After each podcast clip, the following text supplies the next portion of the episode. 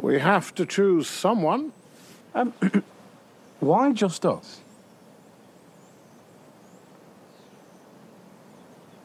Um, we represent all the great houses, but whomever we choose, they won't just rule over lords and ladies. Maybe the decision about what's best for everyone should be left to, well, everyone.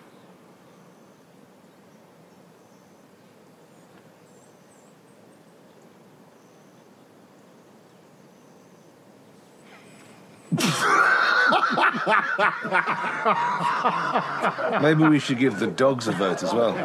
I'll ask my horse.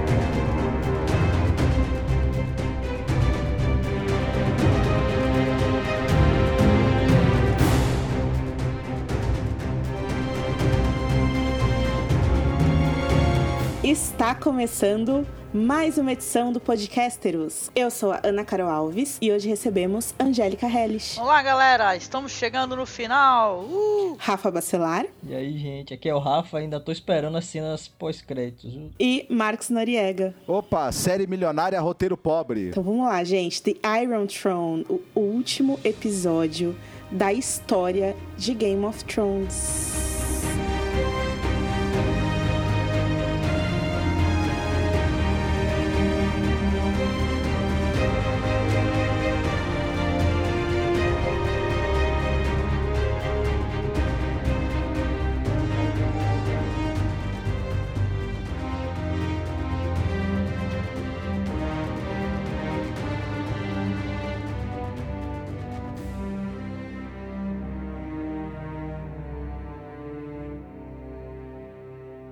Daí é o seguinte, gente. O episódio, ele é dividido nessas, nesses três atos, eu diria assim, né? A gente tem a morte da Daenerys, a gente tem o conselho que vai decidir o que vai ser do futuro do mundo, do mundo que eles conhecem, do continente que eles conhecem. E um terceiro ato que seria um epílogo, né, na verdade, que a gente vê o que aconteceu com essa matilha, matilha ou alcateia? Alcateia. Alcateia, lobo? Alcateia. que a gente vai ver o, com, o que aconteceu com essa alcateia que sobreviveu. Então, é, nesse sentido, eu gostaria de dizer o seguinte, que é algo que vocês não sabem. Eu assisti o episódio no cinema no domingo à noite. Ah! Sim, aí, tipo, Chique!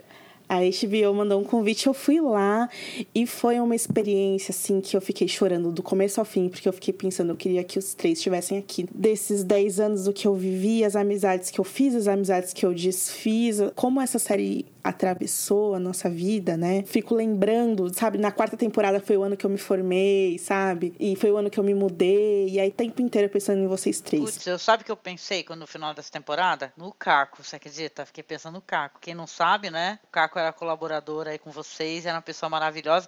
Eu acho que foi a primeira pessoa, se não me engano, que eu tive contato diretamente. Acho que foi com o Caco. Aham. Pensei muito nele, com saudade, assim, com carinho. Sim, com certeza. O Caco era um grande amigo nosso, né, Rafa? Ele fazia.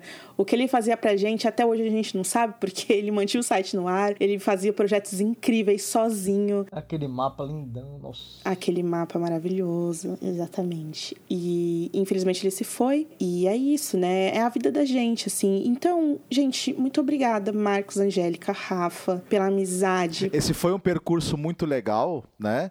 Em que a gente também viveu muitas emoções, a gente trocou muitas opiniões, a gente se conheceu. Enfim, e como você mesma falou, ainda tem lenha pra queimar, né? Pô, o pessoal tá pedindo pra gente falar sobre qualquer coisa. Entendeu? Pelo amor de Deus, não parem de fazer o podcast. O pessoal tá pedindo aí. A gente vai mim. sempre estar aqui, vão- vamos ter séries derivadas, a gente tem um monte de conteúdo dos livros para compartilhar. Eu, Felipe Bini, o Rafa, o Skitter, a Rayane e o Arthur, que vocês não conhecem ainda. E também tem, é claro, a Angélica e o Marcos. E, gente, o Podcasteros, ele é um menino, esse menino endurecido pelo inverno, mas ele nunca vai deixar de estar aqui. Tem muita coisa para falar, muita história para contar. Um beijo e um abraço muito especial para os nossos ouvintes. As pessoas mandam uns e-mails, não deixam uma, umas mensagens pra gente do tipo, cara, não tenho nem roupa para ler isso aqui. Vocês são muito chiques, sempre foram. É um prazer imenso fazer companhia para vocês. Mas bem, gente, subam seus lobos gigantes e vem com a gente.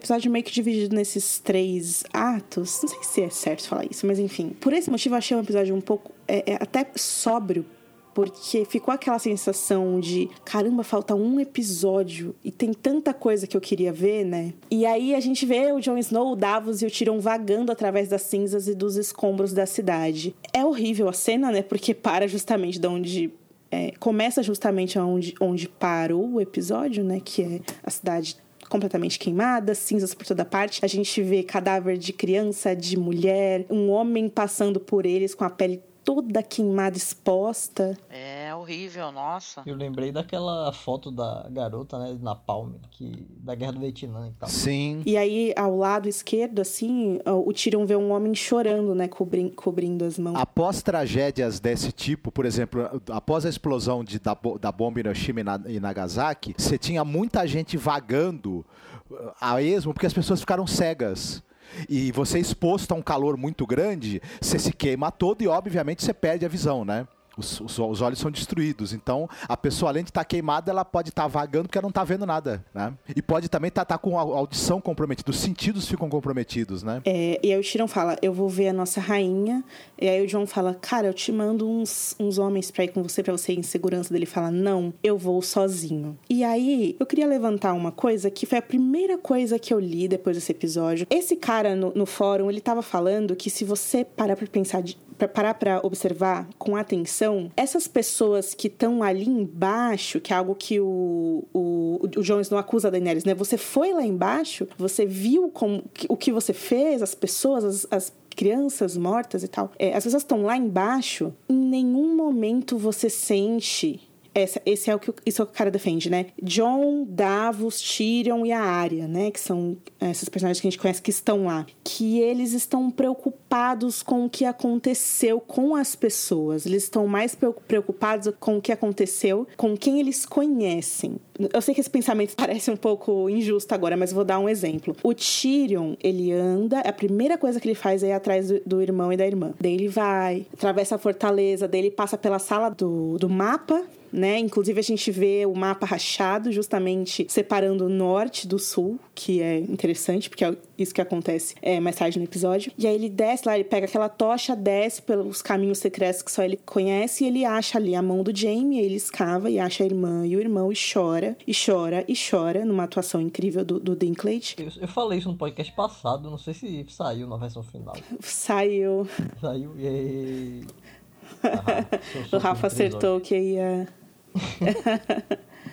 o Rafa acertou o que ia acontecer. Então, aí, depois disso, depois dele achar os irmãos, o Tyrion vai lá e, e presta contas com a Daenerys. E o Jon Snow é a mesma coisa. Depois que a Arya fala para ele, olha, a Sansa não vai se ajoelhar para ela. E depois que o Tyrion fala para ele, olha, se as suas irmãs não se ajoelharem, a Daenerys vai matar elas. Então eu acho melhor você ir lá falar com a Daenerys e matar ela. É só depois disso que o Jon Snow confronta ela. É essa provocação que o cara faz de que o roteiro do episódio ele não faz essas pessoas passarem pra gente, segundo esse cara, que eles de fato se preocuparam com as pessoas que morreram ali. Que parecia que eles estavam mais preocupados em, putz, se eu não deter ela agora, ela vai matar a minha irmã, entendeu? O que, que vocês acham disso? Os personagens estão, sim, racionalizando seus erros, Mas eu não vejo eles como é, desinteressados pelo caos que aconteceu. Eu acho que tem sentido no que ele falou, mas não é por causa dos personagens só. Durante o que tudo que aconteceu, o John tentou ajudar aquela moça que estava sendo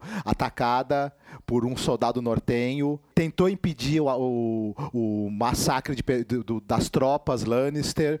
A área tentou ajudar as pessoas. Então, nesse sentido, é, o, o, o Tyrion o tempo todo ficou ali tentando, na verdade, que evitar que tudo isso acontecesse, diga-se passagem, desde o início, né? Então, esse ponto do cara eu não concordo muito, não. Agora, o que acontece é assim: a cidade foi destruída, só que houve, evidentemente, sobreviventes né? Pessoas que estão feridas, que estão arrebentadas, que estão é, amedrontadas, to, toda essa, como a, mas a série já fez isso antes. Toda essa coisa do subproduto da destruição, de quem sobreviveu, como é que a pessoa vai fazer, ela não é mostrada no episódio e nem a preocupação das pessoas ali. Poxa, ficou muita criança ferida porque eles estão preocupados com a criança que foi carbonizada e as que estão feridas precisando de, de socorro, de estão à beira da morte, mas ainda podem ser salvas. Isso não, enfim. Isso é verdade, hein? Ó, devia ter uma junta de socorro lá, né? Não apareceu isso, né? Parece assim, ah, a mulher atacou o negócio lá com o dragão, destruiu a porra toda. E é isso, né? E sobreviventes, né? Eu concordo com, com vocês. Isso é, é isso mesmo. Eu acho que o problema é mais. É, vai além dos personagens, né? É mais uma questão do roteiro de negligenciar mesmo. As pessoas sempre, sempre aconteceu isso. É, as pessoas só, só mostram quando elas são queimadas ou esmagadas por sino, mas depois disso elas são totalmente esquecidas. Elas não reagem. É, ao... é, é tipo assim, o povo é só o, o roteiro, o plot, né? É o gatilho para o negócio, né? Mas cadê, né? Uma coisa mais efetiva, né? Eu até fiquei pensando durante esses dias que se talvez eles fizessem a temporada acaba aqui, entendeu? Ah, sem aquela parte que o John vai pra muralha, a, Daenerys até poderia manter o Jon e o Tyrion presos, mas se a gente tivesse mais uma temporada com alguns episódios com a Daenerys reinando nas cinzas, para depois ela morrer, talvez isso seria resolvido, sabe? E o consenso geral das pessoas é que foi muito apressado esse final, que faltou talvez mais um, alguns episódios, uma temporada que fosse curta mesmo, pra, pra gente ter, sabe? Porque a Daenerys ela vai lá, é, exterminam vilas inteiras e aí horas depois ela morre. Então, não dá aquele peso. A gente nem pode é, conviver com essa vilã, né, durante tempo suficiente, enfim. Agora, eu queria é, dar outra provocação para vocês. Hoje, o dia que a gente tá gravando esse podcast, não sei se vocês viram isso, foi o Dave Hill que falou, um dos roteiristas. Ele falou que o Jorah não era para ter morrido. Que o Jorah, originalmente no roteiro, ele iria para além da muralha com o Jon Snow. Só que Aí, conforme eles foram escrevendo os episódios, eles perceberam que ia ser muito difícil manter o Jorah vivo com tudo que a Daenerys fez, né? Pra só depois mandar ele lá. Qual seria o papel dele né? nessa virada que ela tem de personalidade e tal? Nossa, mas por que, que o Jorah iria pra muralha? Né? Se é uma espécie de penalidade isso daí. Depois a gente entendeu até que não era, né? Ficou meio né, estranho. Mas por que, que ele iria? Com o Jon Snow pra lá. E se a presença dele nesse episódio final seria um complicador, mas é de, compli de, de, de complicações que as histórias vivem, né? Quanto mais complicação, melhor, é, não menos. É, talvez seria um complicador romântico, né? Ou sei lá, né? Colocaria mais algum drama nesse negócio quando ela sofre esse atentado. É, esse caso do Jorah mostra que eles tiveram que é, matar os amigos e os companheiros da Daenerys para que ela ficasse sozinha. O único jeito de fazer ela virar essa chave na cabeça dela é matando as pessoas que ela ama e transformando as outras pessoas em traidores. E aí sobra o verme cinzento nesse, nesse, nesse lugar que colocam ele, em que ele não tem agência alguma. Assim, eu fico pensando é, como seria interessante se o roteiro desse a oportunidade pro, pro personagem do verme cinzento refletir sobre o fato de que ele agora é o líder da cidade, né? E deixar que ele faça a escolha de abdicar isso. O que também é muito complexo, porque, afinal de contas, ele se torna responsável por dois exércitos inteiros, né? De, de, de pessoas que, enfim, estavam com ele durante todo esse tempo. É tudo muito triste, assim. É, cada coisa que a gente pensa é triste. E tem umas coisas que a gente também não consegue pensar no livro. Por exemplo, cara, se você tira a área matando o Rei da Noite o que a área teria feito nessa temporada? Putz, ela podia ter feito umas coisas mó legal. Por exemplo, ter colocado de novo outras caras que eu fiquei esperando isso ansiosamente. O episódio, olha, eu ficava Mas- assim, ai meu Deus, ainda falta 30 minutos, ela vai fazer alguma coisa, entendeu? Vai trocar de cara em algum momento, eu não aguento. É igual a galera falando, né? Tipo, ai, quando o John matou a Daenerys, eu falei, vai ser a área, vai ser a área, vai tirar a cara. E eu, gente, mas se fosse a área, isso quer dizer que ela teria matado o Jon Snow. Então eu não sei porque você tava esperando isso, né? É, tem, tem agentes complicadores que, é, os elementos da história, eles não são. eh, Não é à toa que eles foram criados, né? Você que ter uma lógica muito consistente pra você chegar é, em, em certas coisas. Mas assim, é claro que gente, todo mundo queria que a área usasse o negócio do rosto mais uma vez e tal. E aí eu fico pensando, porque tem esse negócio dela, eu tô aqui pra matar a Cersei, que ela fala, eu acho que tem umas quatro, ou três ou quatro falas, que é essa que ela fala, né? Estou aqui pra matar a Cersei. E eu fico pensando, seja lá o que o Martin criou pra área fazer nos livros, os caras se recusaram a colocar na série, porque até a torta do Frey que ela faz, eles emprestam de outro personagem, né? A torta Frey dos livros é outra coisa, não tem nada a ver com a área. E eu fico pensando, o que o George R. R. Martin inventou pra área que eles se recusaram a, a fazer? Independente do que, do que quer que ela tivesse planos dela fazer, mas é o negócio, se você sentiu falta do- de, de protagonismo dela, porque é, você equilibrar o peso de cada personagem, o que eles fazem para mover a história e a importância que eles vão ter num final que converge, é faz parte da habilidade de um bom roteiro.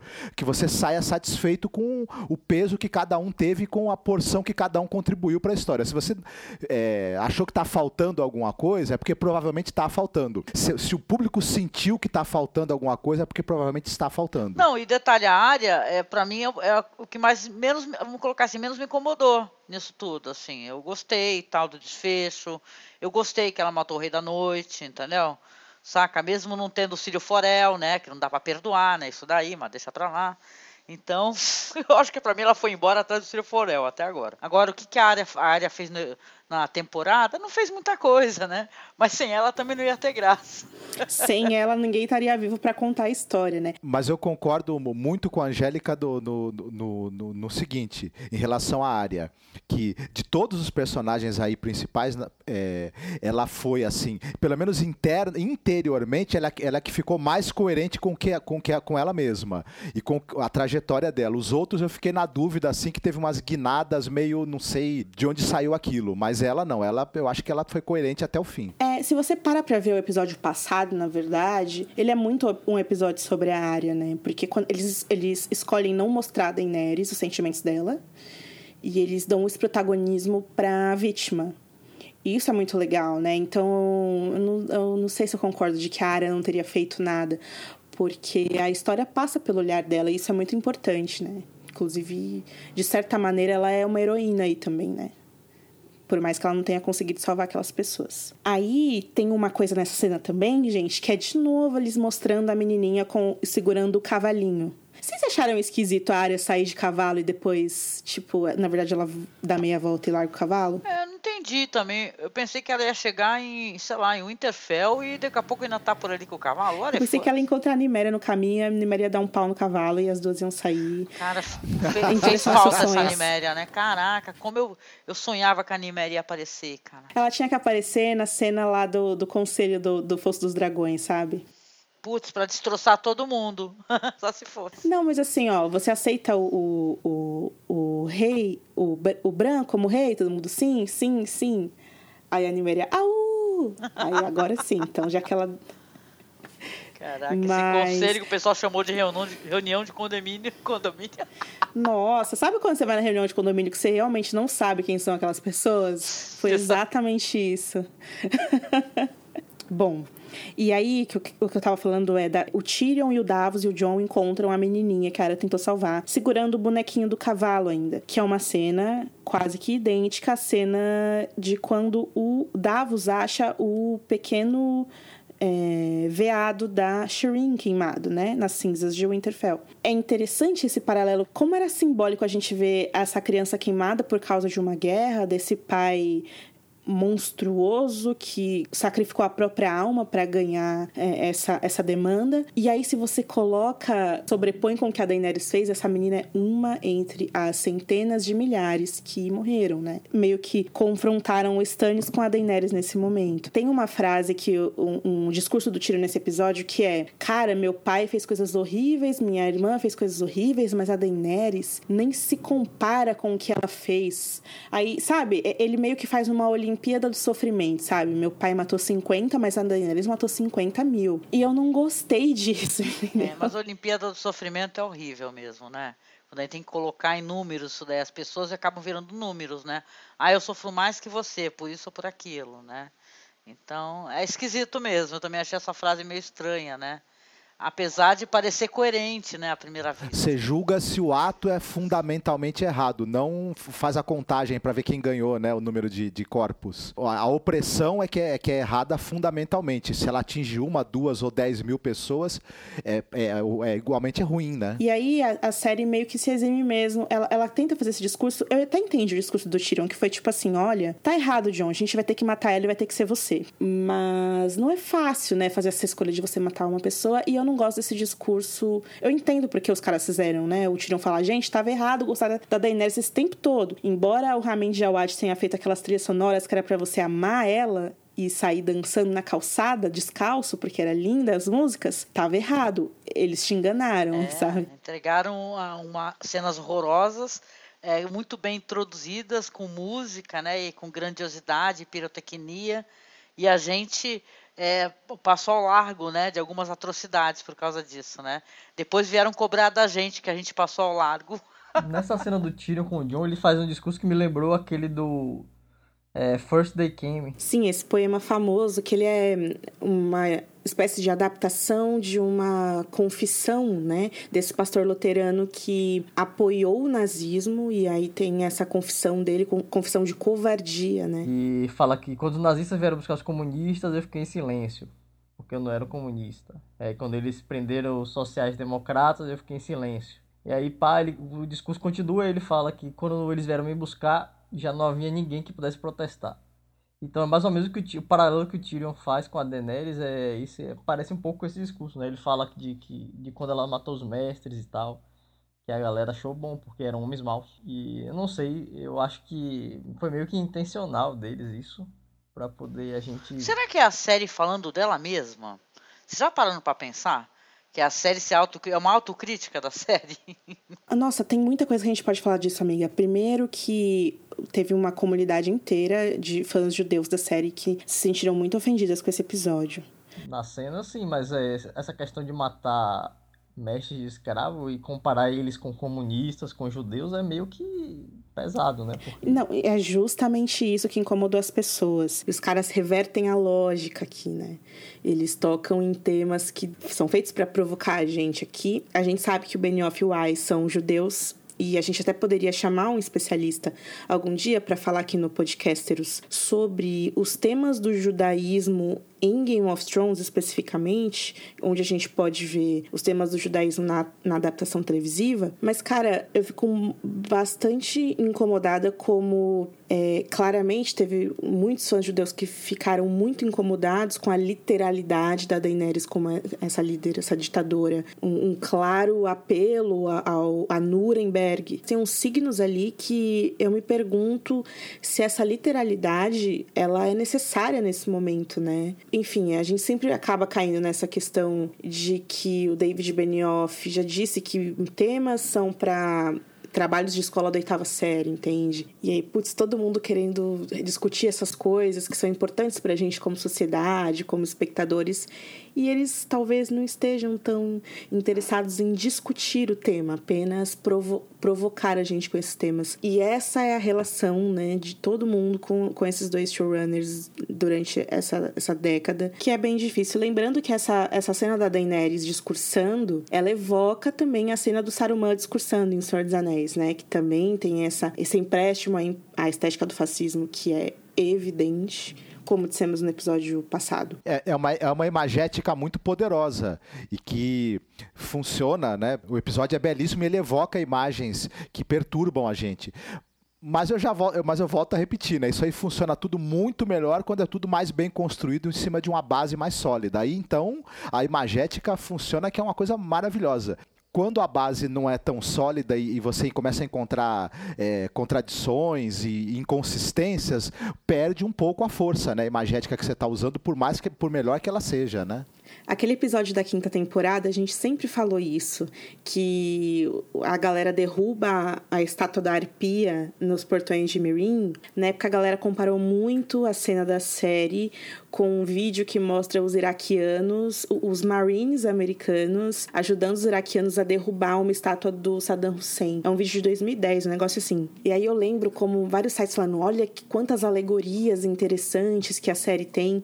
E sempre que os caras usam a palavra alegoria, a gente tem que lembrar que o George R. R. Martin odeia essa palavra, né? Que se relaciona à obra dele a alegorias porque ele nunca trabalha as coisas como metáforas, né? É um discurso muito. Eu acho que é uma, uma retórica mais refinada quando ele quer tocar em temas sensíveis. Eu acho que o incômodo que muitas das cenas casam em certas pessoas, né? Como um judeu não gostou de ver a Daenerys discursando em Nuremberg como Hitler, ou, ou como eu e o Rafa nos incomodamos demais ao ver a Missandei morrendo, é, talvez seja esse o ponto. É esse o ponto que separa a série dos livros. Agora, não vamos também entregar toda, tudo isso, porque é o que a gente falou muito incansavelmente no episódio passado. Tem uma parte que é realmente hum, culto à personalidade da Daenerys, que é ruinzão mesmo, galera. E isso não vai só com a Daenerys, né? Vai com a atriz que faz a Daenerys, vai com todo o elenco da série. Porque às vezes a galera pega pesado nesse negócio de amar idolatrar. Eu tô vendo uma polarização muito grande, mas também não é de hoje, né? Que, que nem você falou, de pessoas é, defendendo assim a, a personagem. É, lembrando que não sei quanto dessas pessoas escutaram a gente no podcast, mas eu já fiz muitas críticas à personagem entendeu? Em muitas ocasiões. Mas assim a pessoa defende, mas de uma maneira estranha, né? E, e saca, raivosa, não sei dizer, entendeu? É meio esquisito, assim, né? Perde até a objetividade às vezes. É, e é, eu vi muito isso, assim, eu vi umas zoeiras que foram engraçadas, sabe? O cara falando que seguidores da Daenerys se encontrando no inferno, e a galera dançando lá com a música tema lá dela. É engraçadíssimo, ri, ri pra caramba. E aí tem uma frase que eu li interessante que eles falam: ah, é como se ela fosse uma deusa ou um anjo que caiu do céu, e anjos e deuses caem do céu por um motivo.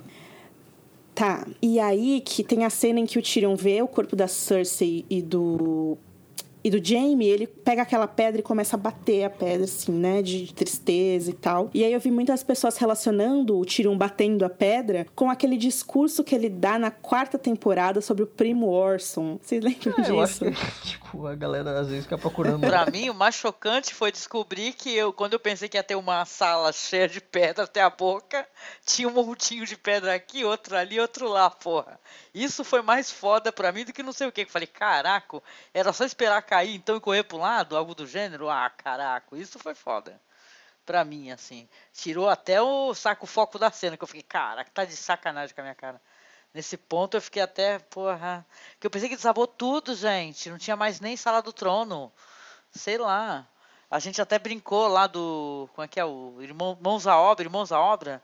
Eles iam aprovar essa construção. Ia falar assim: não, os alicerces são muito bons, hein? Conceito aberto, conceito aberto. Iam falar isso. vários reviews que eu li também citaram é, é quão inteira ainda estava né, a Fortaleza Vermelha, né, depois de daquela destruição toda que a gente viu. É, como que ele conseguiu chegar lá? Devia estar tá mega instável o terreno, assim, né? Já que desabou tanta coisa. Tem um lance também que eu acho que a cidade é reconstruída muito rapidamente, né? Quando o Jon Snow vai embora, a gente vê a Fortaleza Vermelha parcialmente ainda é, destruída, mas parece que propositalmente a série não mostra a, a fortaleza inteira pra gente. Então a gente vê só um pedacinho dela na cena em que o John tá, tá saindo pela parte de trás ali. E a sala da mão, quando eles têm a reunião lá, já, também já está completamente reformada e tal. E você tem muito pouco fogo também. Parece que o fogo já se extinguiu, mas ele, na verdade, ele vai queimando enquanto tiver combustível, né? É, principalmente fogo vivo, né? Que ela conseguiu explodir ainda mais. É. Mas, ó, visualmente, assim, foram cenas muito bonitas, né?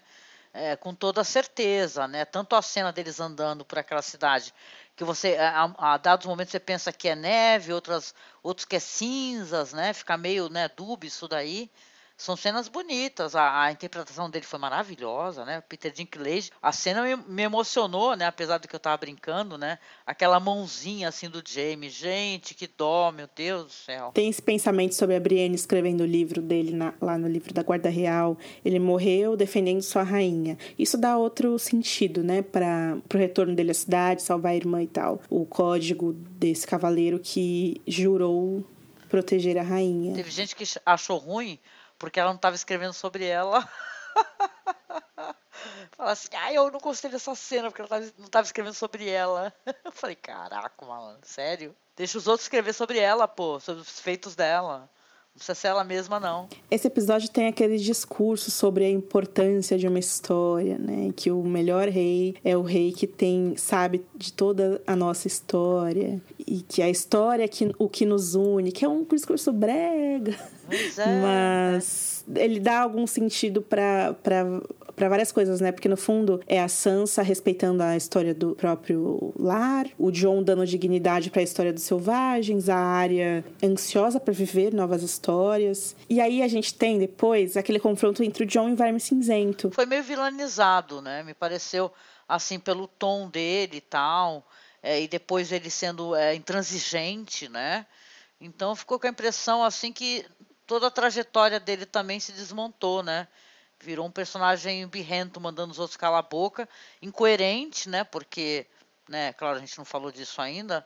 Ele, a princípio, você imaginaria que ele até mataria, né? Alguém que é, matou a rainha dele, né? Então, é estranho. Todos esses conselheiros, esses lords, sei lá de onde eles saíram, eles decidem, incluindo o Verme Cinzento e o Tyrion, eles decidem que o Bran vai ser o rei. E eu acho que eu teria aceitado, eu não, acho que todo mundo teria aceitado isso melhor se a gente tivesse tido uma cena do Verme Cinzento com o Bran mas a gente não teve. Porque aí a gente fica também nessa questão que o Bran, ele tem essa cena super simbólica com o Tyrion em Interfell. Ele fala com o Mindinho, ele fala com o Jaime. Talvez fosse mais significativo se ao invés da, da do texto brincar com esses callbacks de, de, cenas que a gente, enfim, já viu, se, se fossem coisas novas com personagens novos. Então, uma cena do Bran com a Daenerys, uma cena do Bran com o Verme Cinzento, é, eu acho que teria sido mais interessante. Só que ele não fala com mais ninguém. Então, como que essas pessoas se sentem tão ok? Representadas. É, porque é, é um menino que sabe histórias, que ele é a árvore, que ele vê o futuro e tal. Mas essas pessoas não passaram por isso. Ninguém ali passou pela longa noite, ninguém. Construção, né? Construção que falta. Eu queria muito que tivesse essa cena com o Verme Cinzento, nem que fosse o Bran falando alguma coisa sinistra sobre o passado que só ele iria saber, e aí o Verme Cinzento se sentiria conectado e até liberto dessa ideia de Daenerys, porque eu acho que faltou um pouco isso também. Esse cara que seguiu ela desde o começo, que ela deu para ele a liberdade, o propósito, o amor da vida dele, o cargo, né? Ela dá o cargo para ele de mestre da guerra e tal. E ele continua naquele loop da violência, sabe? Que ela ela libertou ele de várias coisas, mas não libertou ele disso. E eu senti que, putz, eu sei que talvez tenha essa negócio de tipo ele que tem que achar isso também sozinho. A gente não sabe, a gente não vê ele passar por esse arco, então eu queria ter visto. Ele fala para Missandei é, em um determinado momento que depois da, de terminada a conquista dos sete reinos lá, da, vencerem a guerra contra a Cersei, ele queria ir embora com ela, não era isso? Isso, era isso mesmo. Aí eles combinam que eles vão para a ilha dela lá. Uhum. Imagine se, se, digamos que ela estivesse viva e a Daenerys falando para ele, ah, agora nós vamos, nós vamos correr o mundo inteiro lutando durante muitos e muitos e muitos anos até não ter um local no mundo inteiro, no, no, seja onde for, que eu não seja rainha. E será que... É, é, que ele não se decepcionaria, ele ia falar, caramba, eu achei que eu ia poder ter paz, enfim. A gente viu um pouco disso no personagem, isso foi meio que deixado de lado, né? E aí, quando ela chama ele pra ser capitão, oficial, whatever dela, ele tá com a, o rosto, além de sujo, né, de, de, cinzas, todo ensanguentado. É uma situação mesmo em que é, falta dignidade ali para aqueles personagens todos e tem, tem uma troca de figurino que ela faz, que é, esse tipo de coisa sempre tira a audiência, né, desse estado, porque onde ela trocou, ela tinha uma tenda fora da cidade. Não acho que não foi o caso dela ir pra Pedra do Dragão e, e voltar, né? Enfim. Aliás, esse discurso da Daenerys, né? Assim, ela tem o apoio do John, ela tem o apoio da Sansa desde que a Sansa fique ali na dela e não enche o saco dela. E ela tem o apoio de Dorne, ela tem o apoio da Yara, e mesmo assim ela fala: a gente vai arrasar e libertar todo mundo, de Dorne ao Winterfell, de Cart até as ilhas de Jade, o mar de Jade, as ilhas de verão. Ela passa por cima das pessoas que já tinham dito para ela que tava ok, sabe? E o discurso em si dela, a Emilia Clarke fala na entrevista que ela assistiu muitos discursos de ditadores que são esses homens falando em línguas que ela não conhece e tal, para meio que pegar uns trejeitos. E ela falou basicamente numa tela verde, né? que é tudo CGI ali na cena. Ela faz um, não sei, um semblante assim de. Não tô conseguindo achar o adjetivo, mas parece que ela tá deliciada, de fato, né? De dar aquilo pra, de volta pro exército, de parabenizá-los e de con conseguir aquilo que ela sempre quis. Com os olhos brilhantes, né, Ana? assim falando. E eu acho que isso tá ligado, assim, Angélica, ao fato de que isso afetou a atriz, entende? Talvez ela tenha carregado a Daenerys muito durante todos os anos com uma questão muito pessoal. E aí, quando ela finalmente falou, putz, eu morro desse jeito horrível e eu surto. E aí ela finalmente conseguiu se desligar, entendeu? E foi, quando ela se desligou foi que a atuação mais rolou, assim. Concordo demais contigo né? Emilia Clarke ela tem entregado uma atuação maravilhosa, né? Eu, a única coisa que eu achei que poderia ter sido, um ter sido um pouquinho melhor, sendo bem egoísta, assim, é a própria morte em si, assim, né? Porque ela morreu belíssima. Nossa, e o Jon Snow negócio... sempre segurando a, a mulher amada no colo, né, Angélica? Foi uma coisa, gente, cara segurando a mina, assim e tal. Foi uma cena totalmente é, que o pessoal adora essa expressão, acho a expressão interessante, né? Telegrafada, né? Na hora que ele começou a beijar ela e você vê que a mão, tinha uma mão dele se movendo, sendo que ele não estava nem tirando o cinto nem nada, então, querido, né? Só vinha dali uma faca, só podia, né? Você olha a faca. Né? E ele chega já com duas. Du, é, a, a garra longa e ele tem um punhal. Parece que o cara chega, tipo, com uma semiautomática, duas bazucas. Imagina, ela cai. Isso aí que eu achei muito. Pra mim foi muito anticlimático. Eu não consegui sentir a morte dela assim, de um jeito certo, assim, a morte, né? O que veio depois, né, estranhamente, sim, né? Trouxe, tem, teve uma, uma dramaticidade, né? Negócio do dragão, né? Aliás, isso daí tá levantando altíssimas discussões. Esse lance do dragão, o que, que vem após a morte. O Shanti Collins, que ele faz as, as matérias na Rolling Stone, ah, ele fala uma coisa muito bonita sobre o Drogon.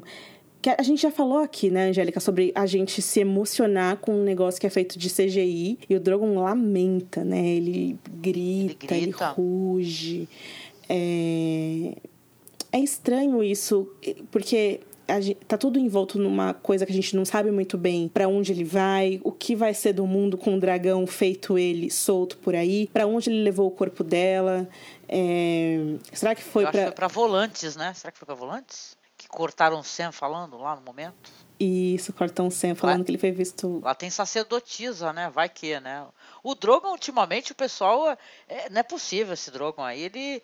Não teve uma temporada que ele deu uma sumida, acho que ele foi para alguma universidade né? E lá ele foi doutrinado, né? Porque o Drogo voltou totalmente assim, né? Vamos quebrar a roda. Né? Ele fez filosofia e sociologia, por isso que ele entendeu o cerne da questão aí de, de, de por que, que foi tão inútil essa guerra pelos tronos, né? E que, que a culpa é a ambição por aquele trono ali, vamos queimar essa porcaria. Foi a tese, né, que ele entregou agora, o... TCC. Foi o TCC dele. Como ele chegou a isso, como é que, como é que ele chegou a essa conclusão, mas que é bonito, foi bonito de se ver interessante foi. Ah, eu sei como ele chegou a essa conclusão. Né? Porque o, o, a própria série já meio que entregou pra gente. É, olha, claro que isso daí sou eu fazendo a minha própria fanfic, hein, gente? Desculpa aí. Não tem um momento lá da arena de, de Mirin que ela começa a sentir medo? E tá todo mundo em volta dela, e todos eles acham que vão morrer. Ela dá a mão pra Missandei. E aí chega o Drogon, né? Então ela visivelmente tem uma ligação que eu acho que é até mais do que emocional, acho que é uma ligação telepática, né, com esse dragão que mamou no peito dela, que era o filho dela, né, tal. Talvez não tenha ficado isso muito claro, né? Para mim foi isso, né? Talvez esse desejo, essa, essa, essa imagem que ela passava para ele o tempo todo do desejo dela, né? Mas a, daí pro dragão ter julgamento e, né, e achar, entender que é o trono que é o inimigo, né?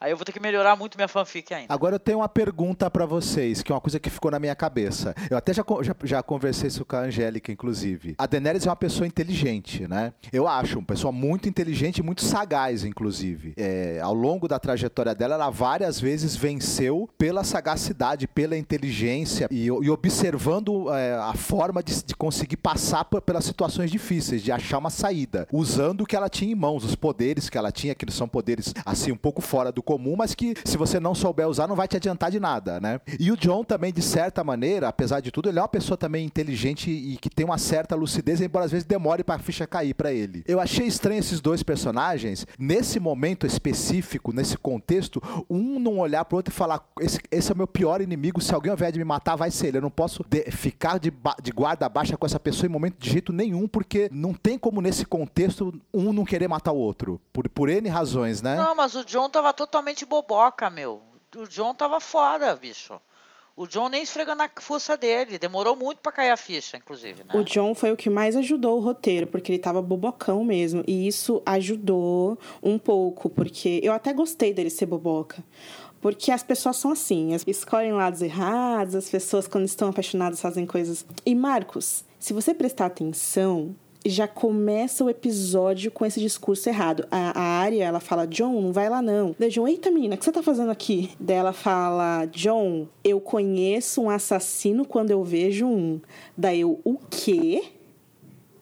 Que porra de texto é esse? A Daenerys acabou de queimar a cidade inteira e vocês querem que o conselho sábio, que o Jon Snow perceba que a Daenerys é má e que mata as pessoas, venha da área agora, depois dele ver o que ela fez, sabe? Então tem, tem essa, esse, esse. É claro, né? Como a Angélica falou, ele é boboca por ela, mas tem coisas que estão na nossa cara realmente, né? Então fica essa questão. Tem que ser didático, né, gente? O texto.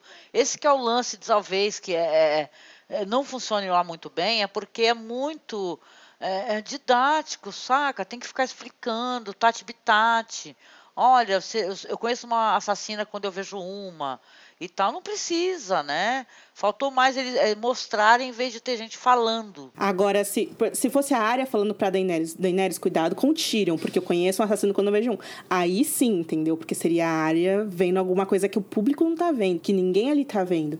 Mas não foi nada disso. Inclusive, eu tô falando isso do nada, gente, porque eu acho que o, a série, o, o Benioff Wise, eles têm esse essa devoção e essa gratidão pelo Peter Dinklage, que eu acho que é completamente ok isso, porque o cara é um monstro, né? É um ator sem.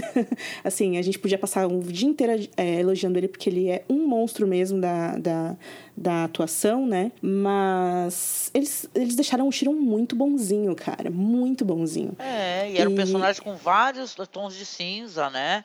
Ele poderia, inclusive, ser o agente que ajuda a Daenerys a ter esse, esse turno, né? É verdade. No livro, ele brinca com as pessoas de um jeito horrível. E, é, o cara tá indo lá ajudar a Daenerys, ele fala: Ah, e se você não for ajudar ela e reclamar o trono para você? Daí o cara fala, boa ideia, sabe? E, e, e, o cara vai e faz isso. Enquanto isso, o Tyrion continua na rota para achar a Daenerys. Então, o Tyrion, ele tem uma, uma mente de jogador mesmo, né? E na série ele já é esse pacifista, esse filósofo, professor. Apaixonado. Tiro matou o babá. é um guarda o babá. Que, que, cuida dele e fica doente, e aí ele vai dar uma sopa pro cara cheio de cogumelos envenenados. Né? Caraca, né? malandro, olha isso. Pô, ia ser tão interessante. Esse é o tiro nos livros. Eu entendo porque eles não quiseram fazer o tiro dos livros, porque o Dinklage, ele é, ele é um urso, né? Ele é muito fofo mesmo. Ele é um gato, também tem isso, né? Ele é um gato. Ele é um não gato, quiseram é. enfeiar ele muito, né? Ele tá todo bonitinho. Eu tô aqui numa, vendo a imagem dele parado com a barbinha, fazendo aquela carinha de ursinho dele, assim. ursinho Ah, bravo. mas pera aí, a Da- a Daenerys é, é, é gata e é fofa também. E eles pegaram e mandaram, botaram ela pra Ih, queimar. mas roteiro de homem é isso aí, meu filho. Tem que. É, mas, enfim, é isso aí, né? O Tirão ficou bonzinho. E aí, voltando a falar da questão do Drogon queimar o Trono de Ferro, porque teve essa discussão, as pessoas ficaram falando que nos livros. Você viu isso, né, Rafa? A resposta para o Drogon não querer queimar o Jon Snow está nos livros. É foda porque essas pessoas estão falando de livros que elas claramente não leram, né? E esse é o problema do jornalismo hoje em dia, que, putz, gente, não faça isso. Daí eles falam que nos livros do George R. R. Martin, um dragão reconheceria um Targaryen e não mataria um outro Targaryen. E é por isso que o Drogon não queima o Jon Snow, porque ele reconhece que o Jon é um Targaryen, mesmo sem ele saber porque ele é um dragão e tal, etc, etc. E eu não sei que livro é esse que as pessoas leram, né, Rafa? Digam isso pra Rainira e Targaryen. Sim, sabe? Diga pra todo Targaryen que morreu durante a Dança dos Dragões, né? Ela é queimada viva pelo dragão do irmão e comida por ele na frente do filho. E o filho dela é o Aegon III, que depois vai ser rei, e ele sim é Aegon quebrado, né? Ele odeia dragões, tem medo, né? Porque quando ele vê um dragão comer a mãe na na frente dele, ele cria pavor mesmo. Mas por que, que ele é quebrado? Porque ele ficou com medo? Não entendi. É, imagina um Targaryen, o símbolo dos Targaryen é o poder deles estar os dragões, né? E ele virou um rei que tem medo dos dragões. Ele é até conhecido como Dragonsbane, né? Porque é no, reino, no reinado dele que o último dragão morre. tá? Quebrado também no sentido de depressivo mesmo, né? Porque. Depressivo. Uhum. Triste, é. É um, é um Targaryen dracofóbico. É. Não pode. Exatamente. Eu fiquei intrigado na hora que o John tá indo pra falar com a Daenerys, antes de matá-la, que o tá o Drogon ali coberto de cinzas, ali no- numa posição meio... Ele me pareceu meio contrariado. Olha o Marcos colocando o sentimento do dragão, hein? Vai vendo. É, tadinho. tá- Não, eu achei realmente que ele tava ali meio... E quando o o John se aproxima, ele levanta e olha bem... Tipo, estica a cabeça, olha na cara do John e depois ele retrocede e deixa o John passar. Eu, eu achei aquilo muito enigmático. Eu fiquei pensando no significado daquilo. O que que ele é, sentiu da expressão e da atitude do cara e por que que ele deixou o cara passar. E depois eu, eu- eu juntando com ele queimar o trono, aquilo ficou na minha cabeça. Enfim, mas eu não, não tenho nenhum- nenhuma, nenhuma é, conclusão né, a respeito disso ainda. e aquele Drogon coberto com aquele manto é uma, é uma certa violência contra, contra ele, né? E sempre que a gente é colocado no norte ou com o Rei da Noite, esses elementos mágicos, a- o inverno eles traduziam nessa fotografia que tinha aquele filtro azul, né? E dessa vez a série é, coloca um outro tipo de fotografia, ainda é azul, né? O filtro, mas tem uma diferença, assim, que é bem sutil. É, ele é quase que mais suave e um tipo de inverno que a gente não tinha visto antes. Eu acho que, de fato, é, você sente frio assistindo aquilo. O figurino da Daenerys ajuda, tudo ajuda. Por falar em neve, é tipo, é meio randômica a neve, né? Ela aparece assim quando ela quer e tal. Mas, putz, que cena bonita do cacete, velho. Nossa, e a gente nem falou de uma cena que eu achei tão bonita, gente, tão bonita, que é aquela cena quando ela tá ah, eh, chegando, né? E as asas, né? Parece que fazem dela mesma ser um dragão. Pode até ser que tenha sido literal demais, mas é, ver ela full transformada no dragão do mal. Caramba, o pessoal ficou falando de, de outros diretores que são é, literais, assim, essa questão de cenas, né, e tal. Mas, porra, eu achei muito bonito, gente. Qual o problema de mostrar uma coisa assim? Fotografias legais, né? Então isso aí foi um presente. Quando a Tyrion tá caminhando em direção à fortaleza, tem ainda um filtro com uma cor diferente por onde o fogo passou, né? Onde tá a destruição, que é onde a gente tem a aplicação do CGI e, e o que seja. E as outras paredes, né? À esquerda e à direita, onde tem a mancha de sangue, o rastro de sangue, você percebe que teve uma correção de cor, assim, que eu achei super interessante. Tem uma terceira imagem do episódio que eu também gosto muito, a cena em que o, o Tyrion desce no subsolo para encontrar os irmãos, o- os corpos dos irmãos, e ele vê o crânio do. Deve ser do Balerion, né? Destruído. Vem uma luz natural de fora, assim, e banha o Tyrion. É, é muito interessante aquela fotografia. Também com todas as suas metáforas de que, putz, a Daenerys veio aqui destruir a, os inimigos e ela acaba destruindo a história da própria casa no processo, né? né? Que é o castelo construído pelos ancestrais, a cidade construída pelos ancestrais e até os crânios dos dragões, os ancestrais dela. Esse negócio da Daenerys inspirar terror dos Targaryens nos livros, que eles têm esse magética, tem os sonhos da Daenerys voadora, tem inclusive um, um capítulo dela no finalzinho da Guerra dos Tronos, que ela tá sonhando que ela tá por esse corredor de pedra, prestes a alcançar a famosa porta da Casa Vermelha, lá da infância dela, e aí é, o sonho começa a descrever assim, que ela começa a voar, tudo que vivia e respirava fugia aterrorizado da sombra das asas da Daenerys. E aí tem um trecho desse sonho que a Daenerys pensa: só, só a dor, o fogo e o sussurro das estrelas. E aí ela acorda com sentindo o sabor de cinzas na boca. E tem uma outra questão dessa cena do discurso dela, que é os Dothraques com aqueles cantos. É um barulho interno da Daenerys também, né? E aí ela falando Imaculados, a guerra não acabou, e eles batendo as lanças no chão, assim, né? No ritmo interno dela também, da batida do coração, o que quer que seja. É poderoso, mas ao mesmo tempo é, é, triste pra cacete, porque, tipo, é o que a gente tava falando do Verme Cinzento, né? Será que esses caras querem fazer isso? Mas eles estão prontos para fazer isso, né? Não importa, eles iriam com ela para onde fosse, assim. Isso é muito triste. É muito estranho, né? Porque ela teve que convencer os Dothraques a poder atravessar, né? Toda essa região para chegar num lugar. Aí a, uma guerra acabou, ela fala que já está preparando, na verdade, né, outras né, é, insurgências por aí nos locais, né, e guerras, e, e, é isso, vamos festejar. E, pô, estranho isso.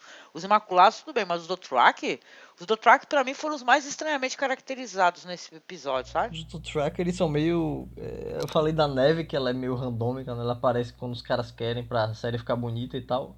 Os Dothraki são meio assim também, né? Tipo, eles são extintos e retornam frequentemente. Tipo, quando eles precisam de um exército assim foda, montado a cavalo, sacou? Eles botam os Dothraki lá.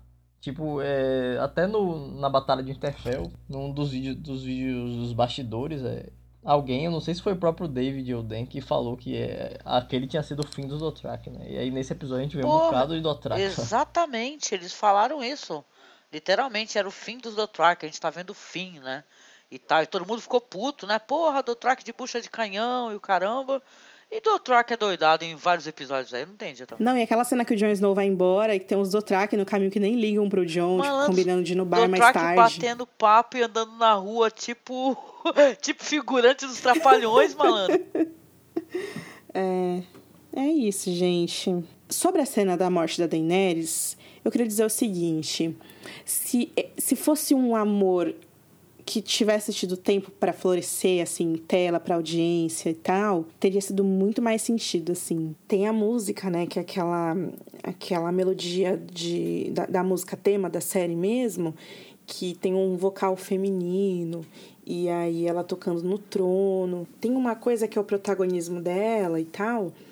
E aí a cena do romance ela tira a gente um pouco porque a gente não tá curtindo o romance, né? E eu super entendo as pessoas que ficaram pensando, putz, é, é, é, esse era o maior regicídio cometido, é o que vai finalizar essa história aquele ideal do Azor Ahai temperar a espada com o sangue da Nissa Nissa evoca um negócio escroto de feminicídio. E aí, nesse caso aqui do John da Daenerys, os diálogos em que o Tyrion convence o John a fazer o que fez é muito. A gente não tem outra escolha, a gente tem que fazer isso. E aí fica meio que esse discurso de putz, Daenerys, veja só o que você fez eu fazer com você. É meio telegrafado isso. Como, você, como a Angélica estava falando, e você também, o Rafa, é uma coisa que ficaram martelando isso. Ah, porque ele é um personagem que precisou ficarem falando para ele durante esse tempo todo que ele tem que fazer. Primeiro, primeiro esse amor não é, não é bem construído e a submissão dele para ela, por conta de um amor que a gente não viu florescer perfeitamente, é uma coisa muito gratuita e ele depois precisar de toda essa, essa telegrafagem para ver se o cérebro dele liga, né? Quando chegou o momento dele fazer, a gente não sente nada porque não tem surpresa nenhuma. Se fosse uma coisa construída e, e, e, e um determinado momento o personagem tomasse essa decisão sem to toda essa. Esse pessoal falando, faça se teria sido um choque, a gente teria se emocionado. Mas, da maneira como foi, foi meio uma coisa que não, não teve o peso dramático que poderia ter tido. Não, é só, é só se lembrar de quando morreu a Ygritte, né? E agora morreu a Daenerys, entendeu? Olha a diferença das cenas. Teve muito mais emoção na cena com a Ygritte. Não foi relacionamento ali não ficou legal, não foi muito rápido, né? Aliás, a, vale lembrar que a Daenerys mata o Khal Drogo, né, também. E aquilo também teve um outro lance, um outro peso, que foi aquilo também foi trágico, né? Muita gente reclamou que o fato de, do Jon ser Targaryen, que é um plot que se estendeu, mas que não foi é para nada, né? Eu até discordo disso daí, porque na verdade isso daí trouxe uma certa paranoia, né? Pro final, assim, para essa temporada, pelo menos, quando ela descobriu, né?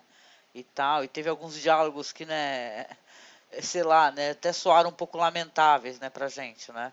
Dela pedindo para ele não contar, né? E todo diz que diz. Tem a parte também que o Bran fica insistindo pro Sam que ele tem que contar pro John, que ele tem que contar pro John, né? Por que, que era tão importante pro John saber de fato contribuiu para ela se sentir sozinha, para ela se sentir diminuída, né? A gente se perguntou muito nessa temporada o que é, atraiu a, o, o Tyrion até a Daenerys e o que atraiu o Jon até a Daenerys e vice-versa para todos os casos. Quando você pensa nos livros, essa, esse magnetismo entre os três ele é muito mais evidente por causa das histórias de vida de cada um, né? Que são muito parecidas. Primeiro que são esses três personagens têm essa visão muito particular do mundo e que são de certa maneira órfãos. Tanto Tyrion quanto Jon quanto a Dany perderam a mãe durante o parto. Daí o Jon e a Dany perderam o, o, o pai Rhaegar e Aerys durante a rebelião do Robert. Os dois foram, entre aspas, contrabandeados para que fossem protegidos, a Daenerys para essas e o, o Jon para o norte. É, o Jon e a Dany, na, na vida na juventude deles, eles viveram à margem da sociedade, né? O John como um bastardo, sempre à sombra do irmão, e a Daenerys como essa exilada, sempre à sombra do irmão. E isso, veja, se aplica pro Tyrion também por motivos óbvios. E aí, especificamente, o John e a Dany, eles têm essa herança do Rhaegar, romance, a tragédia, a questão de você achar que é o seu destino fazer algo, que o Rhaegar tinha isso, e eles tiraram da série, eles deixaram só a parte da paternidade, mas a paternidade do John nos livros, ela tá envolta a uma questão questão de profecia, né? Da canção de Gelo e Fogo e tal, eles tiraram isso. E aí o que separa o Jon e a, e a Dany do Tyrion é essa herança que eles têm do Rhaegar e dos outros Targaryens com esse chamado místico, né? Porque o, o John do livro, ele é um dragão, ele, desculpa, ele é um lobo de fato, porque ele é um troca-peles, ele entra na pele do fantasma. Ele caça como um como fantasma. Ele espia na pele do fantasma, ele sente o gosto da carne que o fantasma come. E a Dani tem essa relação linda e, e super intensa, animalesca com o filho dela, que é o Drogon. O Tirão não tem isso. É, e essa é uma parte entre os três personagens que sempre foi muito fundamental, assim, nos livros e que na série não teve, né? A história acabou sem que se explicasse o que o Rhaegar fez, por que que o John tem o mesmo nome do outro filho dele. A série acabou e eu não entendo como os espectadores da série acham o Rhaegar tão legal assim, porque, gente, o que ele fez foi horrível. Não se explicou por que, que ele colocou o mesmo nome nos dois filhos, não se explicou por que ele largou a esposa. E no caso de largar a esposa, seria também largar a família da esposa. E os companheiros de guarda real dele, todos os amigos dele, todas as pessoas que amavam ele. O que aconteceu? A gente não tem essas explicações, né? E tudo isso se reflete na falta de consistência dessa, né, é, nessa cena, em que, nesse momento em que a gente vê ambos, Tyrion e John, é, tratando a Dani uma falta total de noção, né? Tipo, putz, é um problema, teremos que eliminar esse problema, sabe? Dani não é um problema para ser eliminada, ela é muito mais complexa que isso, né?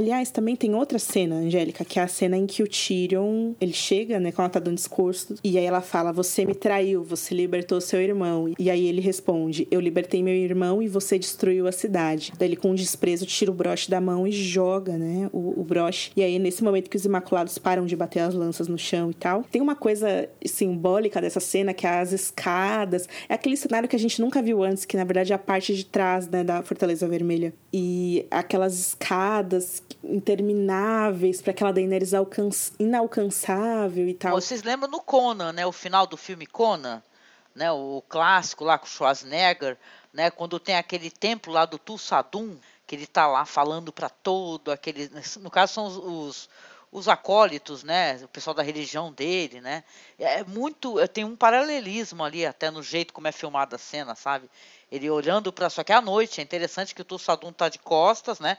Que é aquele ator maravilhoso lá que faz a, a voz do Darth Vader. É James Earl Jones. James Earl Jones, isso. Ele tá de costas e ela também de costas, né? Só que de dia, né? É uma cena tão bonita isso daí. Eu até fiz aí um videozinho, botei no Twitter. de tão interessante que eu achei, né? E tem várias, né? Tem vários é, filmes, né? Que tem essa essa estrutura, né? De mostrar. Aí você, o pessoal está relacionando muito e tem muita gente relacionando por causa daquele filme lá, O Triunfo da Vontade, né? E tal, que o. No caso, o cara chega de avião, né? Ela chega de dragão, né? E vai lá depois falar com os exércitos todos enfileirados, né? Então talvez tenha assim uma, né? Uma, uma rima, né? Uma procura, procura é, uma, uma intenção, né? Por isso que o pessoal está falando isso também chamando lá de Hitler, né? O que eu acho, eu acho que ela tá mais para Napoleão de repente, né? É, eu tava vendo uma postagem do cara que faz os concept arts das cenas. Eu esqueci o nome dele agora. Mas eu vi no Instagram dele que o concept art original dele, as escadarias teriam tipo metade do tamanho que tiveram na versão final. E o Drogo ele ficaria em cima da Daenerys, né? Na, naquela, naquele portão ali quebrado. Mas é, quando ele apresentou essa versão do concept art, os caras, o David e o Dani, disseram que se o Drogon ficasse acima da Daenerys, é, o Drogon meio que ela pareceria muito pequena assim, né? E aí eles foram e colocaram o dragão do lado, na torre do lado, e aumentaram as escadarias, justamente para dar essa impressão de que ela é. Ah, e olha legal. Você lembrou para mim de um negócio tão legal, né? Que ela vai falando, aí o dragão dá aquele rugido, né? Tipo aí, responde minha mãe, obedece minha mãe. É isso aí, porra. É isso aí, caraco. Bate palma pra ela, sabe? De auditório.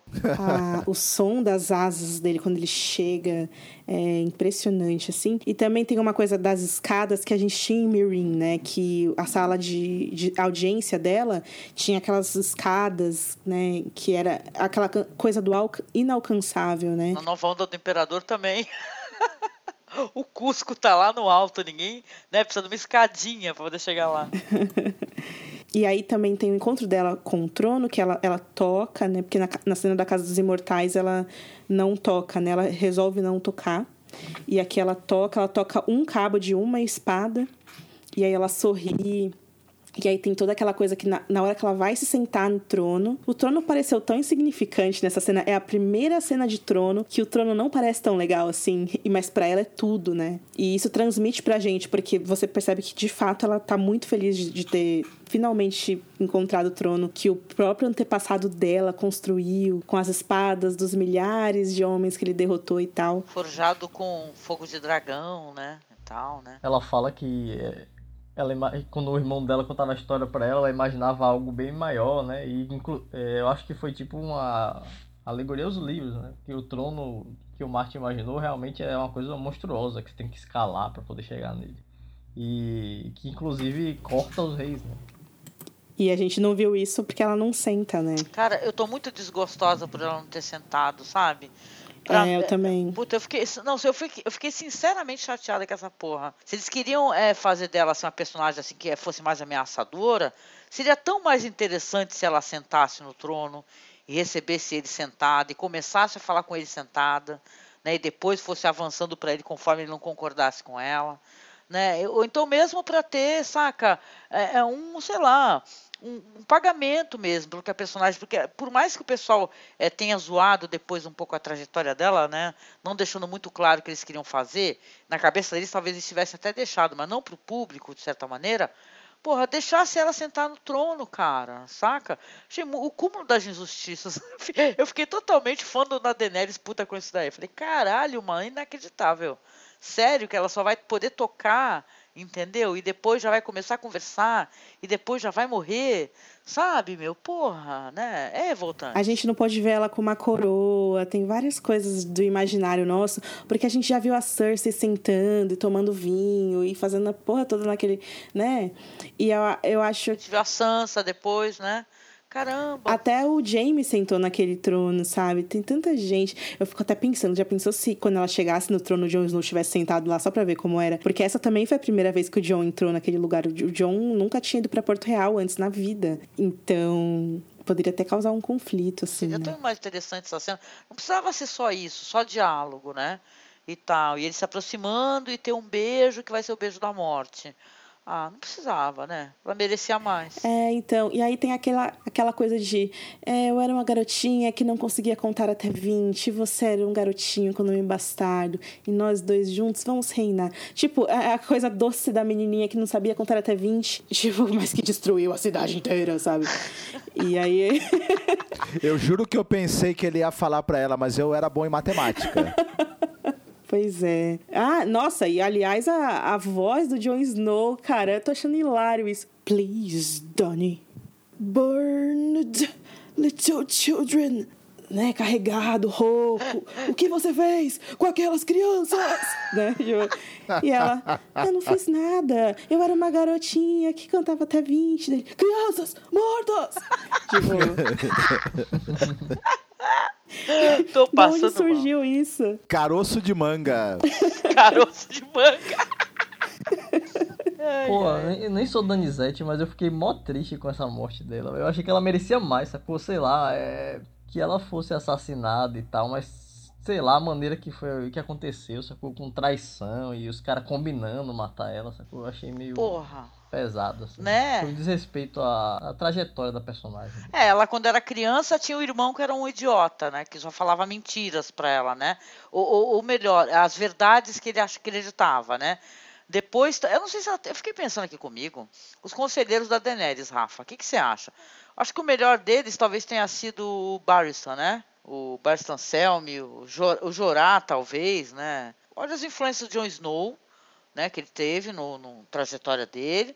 E olha as influências da Daenerys, né? Será que ela conseguiu realmente ter uma ajuda eficiente, É né? e isso, o próprio Tyrion errou muito, né, com ela.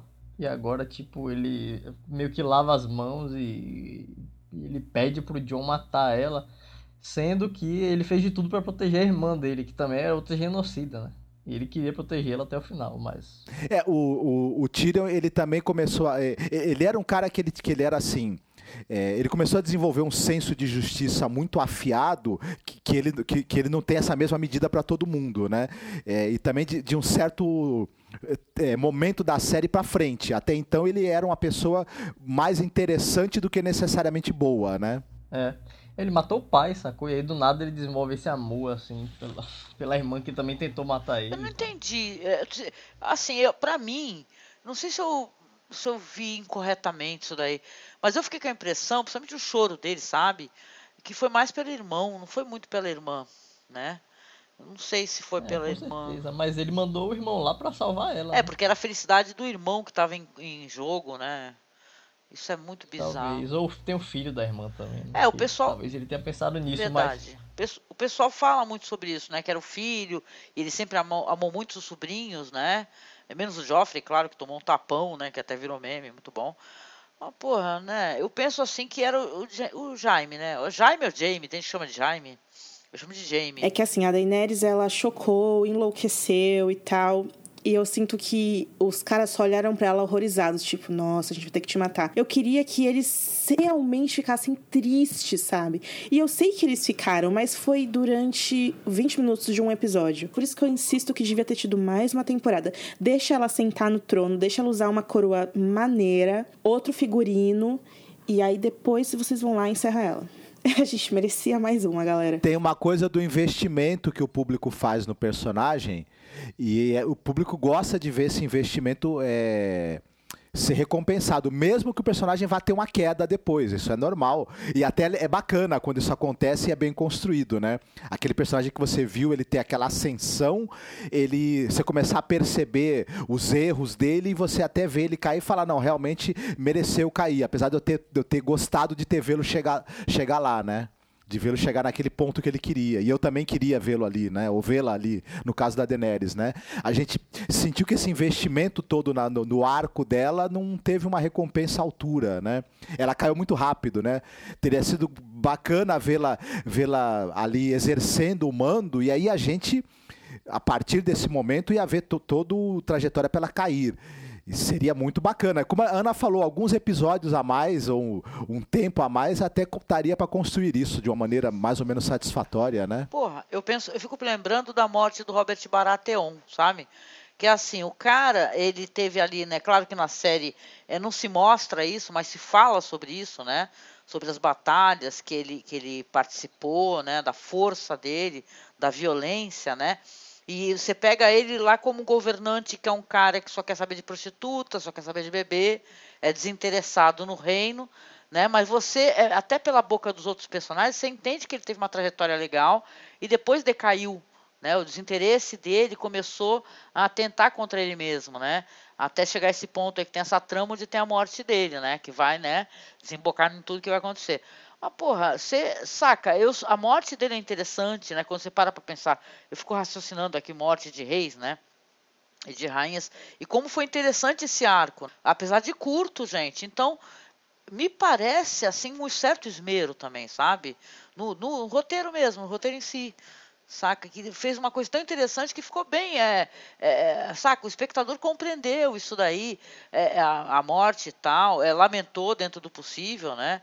Até porque naquele momento o enfoque era também o Ned Stark, né? O que queria fazer após a morte. Eu adoro esse exemplo do Robert, porque o, o Robert a gente ser, sabia quem servia o vinho dele, quem vestia ele. E a Daenerys a gente não sabe. As pessoas até fizeram uma piada. Pô, agora que a Missandei morreu, quem fez a trança da Daenerys, né? Que uma arrumava o cabelo da outra. E, e porra, isso é algo que eu, eu falo desde que a Daenerys chegou ao Westeros. Tipo, se chega uma rainha estrangeira, as pessoas locais esquenta a economia local. Ia querer dar prendas pra ela, ia querer vestir ela, ia querer fazer parte da corte dela. É natural, e a gente não viu isso com a Daenerys. Daenerys, o que ajudou na desumanização dela, né? Deixar ela menor perto de personagens como Sansa, como outras rainhas, né, por exemplo, o que é uma pena para mim. Ah, o Rafa tava falando do Jon Snow e tal, tem uma coisa que eu acho que esse Jon Snow que ele é, rejeita o trono, né? A gente conheceu o John lá na segunda, terceira temporada, esse cara que ele tomava atitudes estranhas, que tinham meio que duas vias, né? Ele era um pouco obscuro, ele matava o próprio é, irmão de negro, né? Ele se aliava aos selvagens e gostava deles e se relacionava com eles e se apaixonava com eles e entendia eles. Então, ele é esse cara meio sempre à margem, né? Que, é, que ele via novas possibilidades para o mundo, eu acredito que é claramente por isso que ele viu na Daenerys alguém que o inspirava nesse sentido de querer um mundo novo, querer coisas novas e tal, até quando o Sam é, sugere que eles sei lá, transformem tudo em democracia e todo mundo ri deles, dele e tal, é porque o Sam viu isso de fato, né? Na patrulha eles escolhiam através do voto, que inclusive ele cometeu ali uma corrupção no, no voto, né, e tal. Então, eu sinto que o John atraiu a Daenerys no John, né, esse espírito de ver as coisas do jeito que mais ninguém via e tal. E aí, quando isso foge de controle, é, você vê a vergonha estampada na cara dele, na cara do Tyrion, mas eu queria que fosse mais, né? Eu queria que as pessoas olhassem para eles e falassem: vocês merecem ficar presos, porque de fato, sim, eu sinto que ela foi punida com a vida e eles vão ter vidas incríveis agora. O Tyrion, com o trabalho trabalho que no fundo ele sempre quis ter, o Jon Snow liderando o povo selvagem. E vale lembrar que os mapas param também, né, nas, ter nas terras de sempre inverno. A gente não sabe o que tem além. Pode ser que o Jon Snow descubra. É, por falar no Tyrion, é, essa cena que ele tá com o Jon é a primeira que ele fala que ama a Daenerys também. Né? Ele fala é, que ama ela também, mas não com tanto sucesso quanto você, né? É, tem esse negócio que o Tyrion fala também sobre o Varys era meu melhor amigo, traiu meu amigo mais próximo. Eu nunca senti que eles fossem melhores amigos. David e o Dan disseram isso também no, nos bastidores do último episódio. né? Disseram que fora o Jamie, o Varys é a pessoa mais próxima do Tyrion. Porra, malandro, se com um amigo assim, quem é que é o inimigo? Pois é. Fica o tempo todo falando que você não tem pinto, não tem bola, que eu vou. Não bastava piada ruim, ainda matou o cara, né? velho? Foda. É, ele falou pro Varys, você tá queimado comigo, cara. Caraca! E aí, enfim, a gente já sabe, né, que o Tyrion leva o, o Jon Snow fazer o que fez. Era vaidade nossa pensar que a gente poderia guiá-la, a natureza da nossa rainha é fogo e sangue, etc, etc, etc. E João vai lá e mata Daenerys. Mas vocês não acham isso muito estranho também que, por exemplo, eu sou um conquistador e eu tenho uma trajetória, né, de, de liderança, uma trajetória de que eu guio as pessoas para se libertarem e, e elas começam a me seguir, aí eu preciso de um, de um pessoal para ficar me controlando, me, me falando o que, que eu devo fazer e como, como que eu devo agir. É uma coisa meio assim, porque uma coisa é um conselheiro, muito bem, uma segunda opinião de alguém que já sabe mais ou menos o que fazer. Outra coisa é alguém que, nos nesse diálogo, eles pareceram que estão falando de alguém totalmente incapaz, que precisa que a gente fique guiando para não fazer besteira. É, e também tem uma coisa de assim, a gente só tava aqui porque a gente amava ela. Porque, sabe? Tipo, quando o Tirão fala, é, ela queimou aquelas pessoas. É, não era só sobre isso, sabe? A gente sempre criticou o discurso da Roda, nós quatro. né? A gente sempre criticou, a gente sempre falou que era vazio. Sempre falamos isso. E aí chega agora em que o discurso precisaria ter consistência, né? Para que as- todas essas pessoas tivessem vários, Tyrion, John, é, até a, a Olena, a Hilária, a Yara tivessem seguido ela. E aí fica meio que, putz, mas por que, que vocês fizeram isso? Sendo que não valia a pena. E sim, não valia a pena desde o começo, não fez sentido. E agora vocês querem matar ela. Pois é. E aí tem esse, esse negócio que eles trocam sobre a fala do Aemon, né? Que o amor é a morte do dever. E aí o Tyrion fala, a morte do dever é o amor. Daí o John fala, o amor do dever é a Nossa, Os morte. caras fazem isso muito, velho. Eles reciclam muito. Todos os discursos são reciclados. Eu não conheço um discurso que seja inédito. Eles sempre pegam umas, uma fala e refazem. E às vezes eles trocam a ordem, sacou? É, o discurso da Daenerys mesmo pros Dothraki é tipo, é basicamente o que o Drogon falou lá no. O Drogo falou na primeira temporada, né? Quando ele promete que vai quebrar as casas de pedra dos lords de Não, não, Westeros eu gosto tal. um pouco do discurso do Aemon, eu confesso, você é a ovelha negra aqui da família. Mas aí o Tirão fala assim, aí o dever é a morte do amor, que é a morte da, sei lá, e ele fala, e você é o escudo dos homens. Aí fica uma, colando um monte de frase de efeito, sabe? Mas é, poderoso isso que ele fala, né? Porque no fim das contas embora o João tenha desertado, tem esse, esse, esse chamado né, ao dever de tipo, você prometeu e gostou de prometer que você defenderia o reino, então tá na hora, John, acorda. Caraca, a gente, a gente vai falar desse final do John, né? Que pelo amor de Deus, né? O Tyrion manipulou muito ele aí, né? O que faltou isso na Daenerys, faltou manipular ela pro mal. E depois falar, ué, não fui eu, eu queria isso.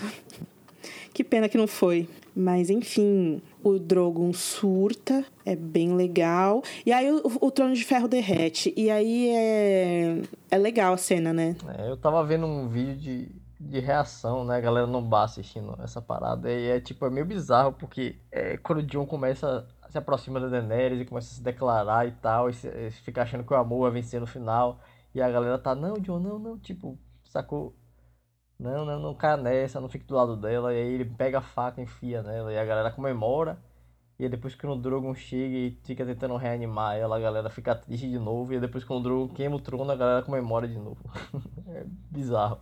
Parece jogo de futebol, sabe? Cara, e eu que, tipo assim, durante essas seis semanas eu tive o, todos os tipos de sonho mais malucos, assim.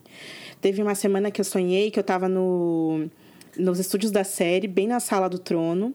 E aí eu olhava meu celular assim e não tinha sinal, eu não conseguia pedir um carro pra ir embora. E aí vinha um produtor e falava pra mim, Ana, é, a gente vai fechar aqui. Aí eu falo, mas eu não tô conseguindo pedir o Uber. Ele fala, ah, então vai ter que ser amanhã. Aí você fica aí, fica tranquila que é seguro. E ele saía, assim, eu ficava sozinha na sala do trono, com medo. Tipo, Mas não apareceu um, um cavalo medo. branco pra te buscar? Nada, nada. Foi horrível, horrível. E aí teve uma semana que eu sonhei que o George R. R. Martin publicava o sexto livro, daí eu acordava e falava: Como eu não sei isso? Como que eu não fiquei sabendo? Daí eu ia nos sites e estava esgotado em todo lugar os livros, eu não conseguia ler. Caramba. E eu falava, ah, eu preciso ligar para ele. E dava uma vontade, dava um ódio assim em mim, sabe? Eu fiquei para trás, que absurdo.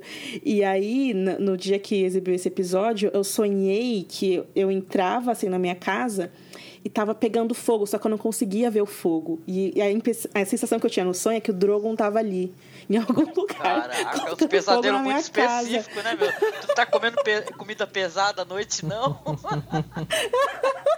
Sonho de dragão. Meus sonhos de dragão, gente. Enfim, eu tive outros sonhos malucos, mas esses três são nos top, assim. Caraca, enfim, sou atormentada com essa temporada. Eu sonhei com nada relacionado a Game of Thrones, nada. Na vida, entendeu? Eu sonhei com a torta e com a galinha. Mas eu, comida eu sonho sempre, tudo bem.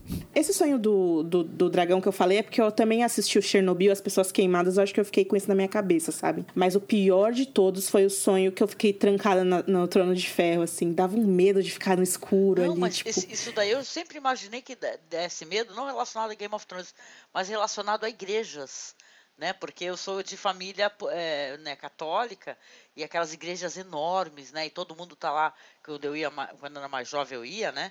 Ah, com a minha mãe e tudo. Aí eu ficava pensando, nossa, como é que deve ser isso aqui à noite, né? Porque tudo deve dar eco, é um barulho, é escuro, ai que medo, sabe? relacionadas a igrejas, especificamente, assim. Mas para esse teu sonho ficar pior, ô Ana, só se a hora que você estivesse lá no escuro, sozinha na sala, sentada no trono, chegasse a Daenerys e a Cersei, elas falassem, quem é essa daí sentada no trono? Ah. Ah, eu, eu, vou falar uma coisa, tem uma, um detalhe aí, essa cena que é a bandeira Targaryen enorme que tá ali, né? estampada no, nas ruínas. E tem um erro nessa bandeira, né, Rafa? Porque o dragão tem quatro patas, só que os dragões da Daenerys têm só duas. É mesmo? Eu nem percebi isso, caraca. E eu achei que era aquela mesma bandeira lá de Miren, gigantona. tá, então deixa eu ver. A gente já tá duas horas. Vamos pro Conselho do Fosso dos Dragões. Aí lá no Conselho a gente tem o Tyrion chegando todo sujo. Tempos depois da morte da Daenerys, já se passou um tempo, né? Que ele tá com a barba longa, o cabelo todo desgrenhado, todo sujo. A gente vê algumas pessoas ali: a Sansa, o Bran, a Arya, a Yara, Sor Brienne, Sor Davos, o Gendry, o Sam, o Ion Royce, o Robin, o Edmure, e aí tem o Príncipe de Dorne e uns lords que não ganharam nomes, né? Tem os créditos deles no IMDb e no currículo deles, na verdade. Então, além do Príncipe de Dorne, tem o Lorde Uni, que é um Lorde das Terras da Tempestade, tem um Lorde do Vale, um Lorde das Terras Fluviais, um da Campina, e é isso. Sabe o que eu esperava? Um Howland Reed assim no final, só pra dar uma alegriazinha pra gente mais. Então, isso foi uma coisa que eu queria reclamar, porque justamente o que eu tava falando, a Joanna Robinson, ela fez um, o, o, texto dela sobre o episódio, e ela falou: já pensou se algum deles for o, o Lorde Howland Reed? É, decidam por vocês ela escreveu assim. E aí, em todos os sites no Brasil, as pessoas começaram a falar: Você percebeu que o Holland Reed estava naquela cena? Segundo Joanna Robinson, da Vanity Fair. Gente, isso é seríssimo. Isso é algo que eu sempre. A gente sempre falou aqui, tipo, quanto as pessoas inventam notícias falsas de Game of Thrones, que é tipo uma besteira, entendeu? Uma série de pessoas que não existem. É, pra que mentir isso? Né? Agora, imagina as coisas que são realmente sérias, né? Que a galera coloca por aí.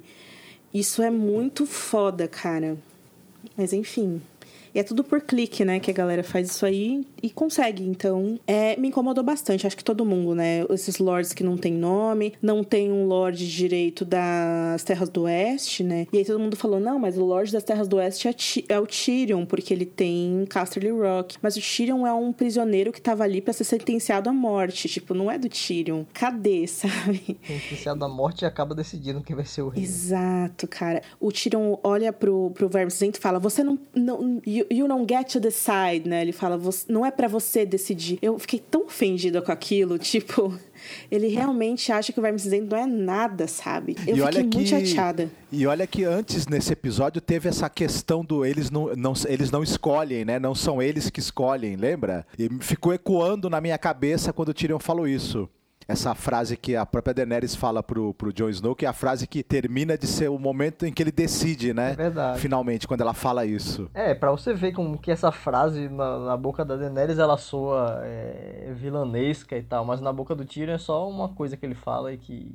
Ninguém se importa, sacou? O roteiro não, não, Sei lá, não penaliza ele por nada, velho. Ele tá ali pra ser julgado à morte e acaba decidindo quem vai ser o rei de Westeros e acaba virando mão do rei. Caraca. Porque assim, ó, na teoria isso é engraçadinho, entendeu? É, é, é engraçadinho, não, é muito engraçado isso. Na teoria isso é hilário. Como na teoria é hilário que o Bron é mestre da moeda e Lorde Supremo da Campina e o Lorde de Jardim de Cima. Isso é hilário, entendeu? Na teoria, mas na prática. É traje cômico. É muito, gente, imagina. Sistemas políticos históricos e tal. Tem essa sensação de que o público todo queria, né? Que no final das contas se estabelecesse uma república, uma democracia, algo nesse sentido. Que quebrar a roda se significasse necessariamente uma quebra total do sistema para algo novo. E aí que o Westeros, na realidade, ela é esse microcosmo que está eternamente parado nesse mundo pré-industrial, onde não existe tecnologia para nada nada nem para a própria guerra em si. Tem um, um, uma análise muito boa sobre isso, que é de muitos anos, que eles falam co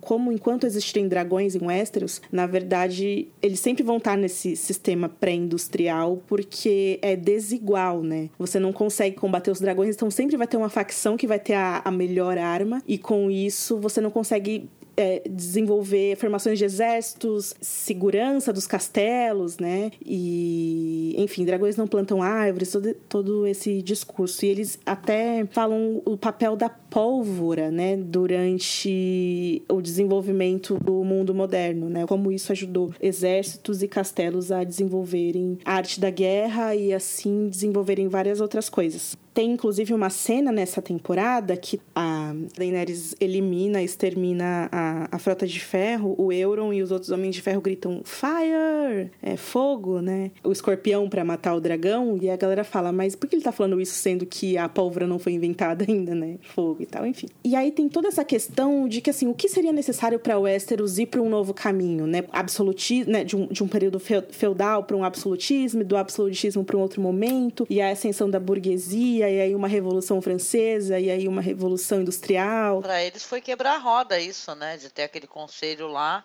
aonde agora não vai, não vai ser a questão da hereditariedade, né? Vai ser escolhido ali por todos, né?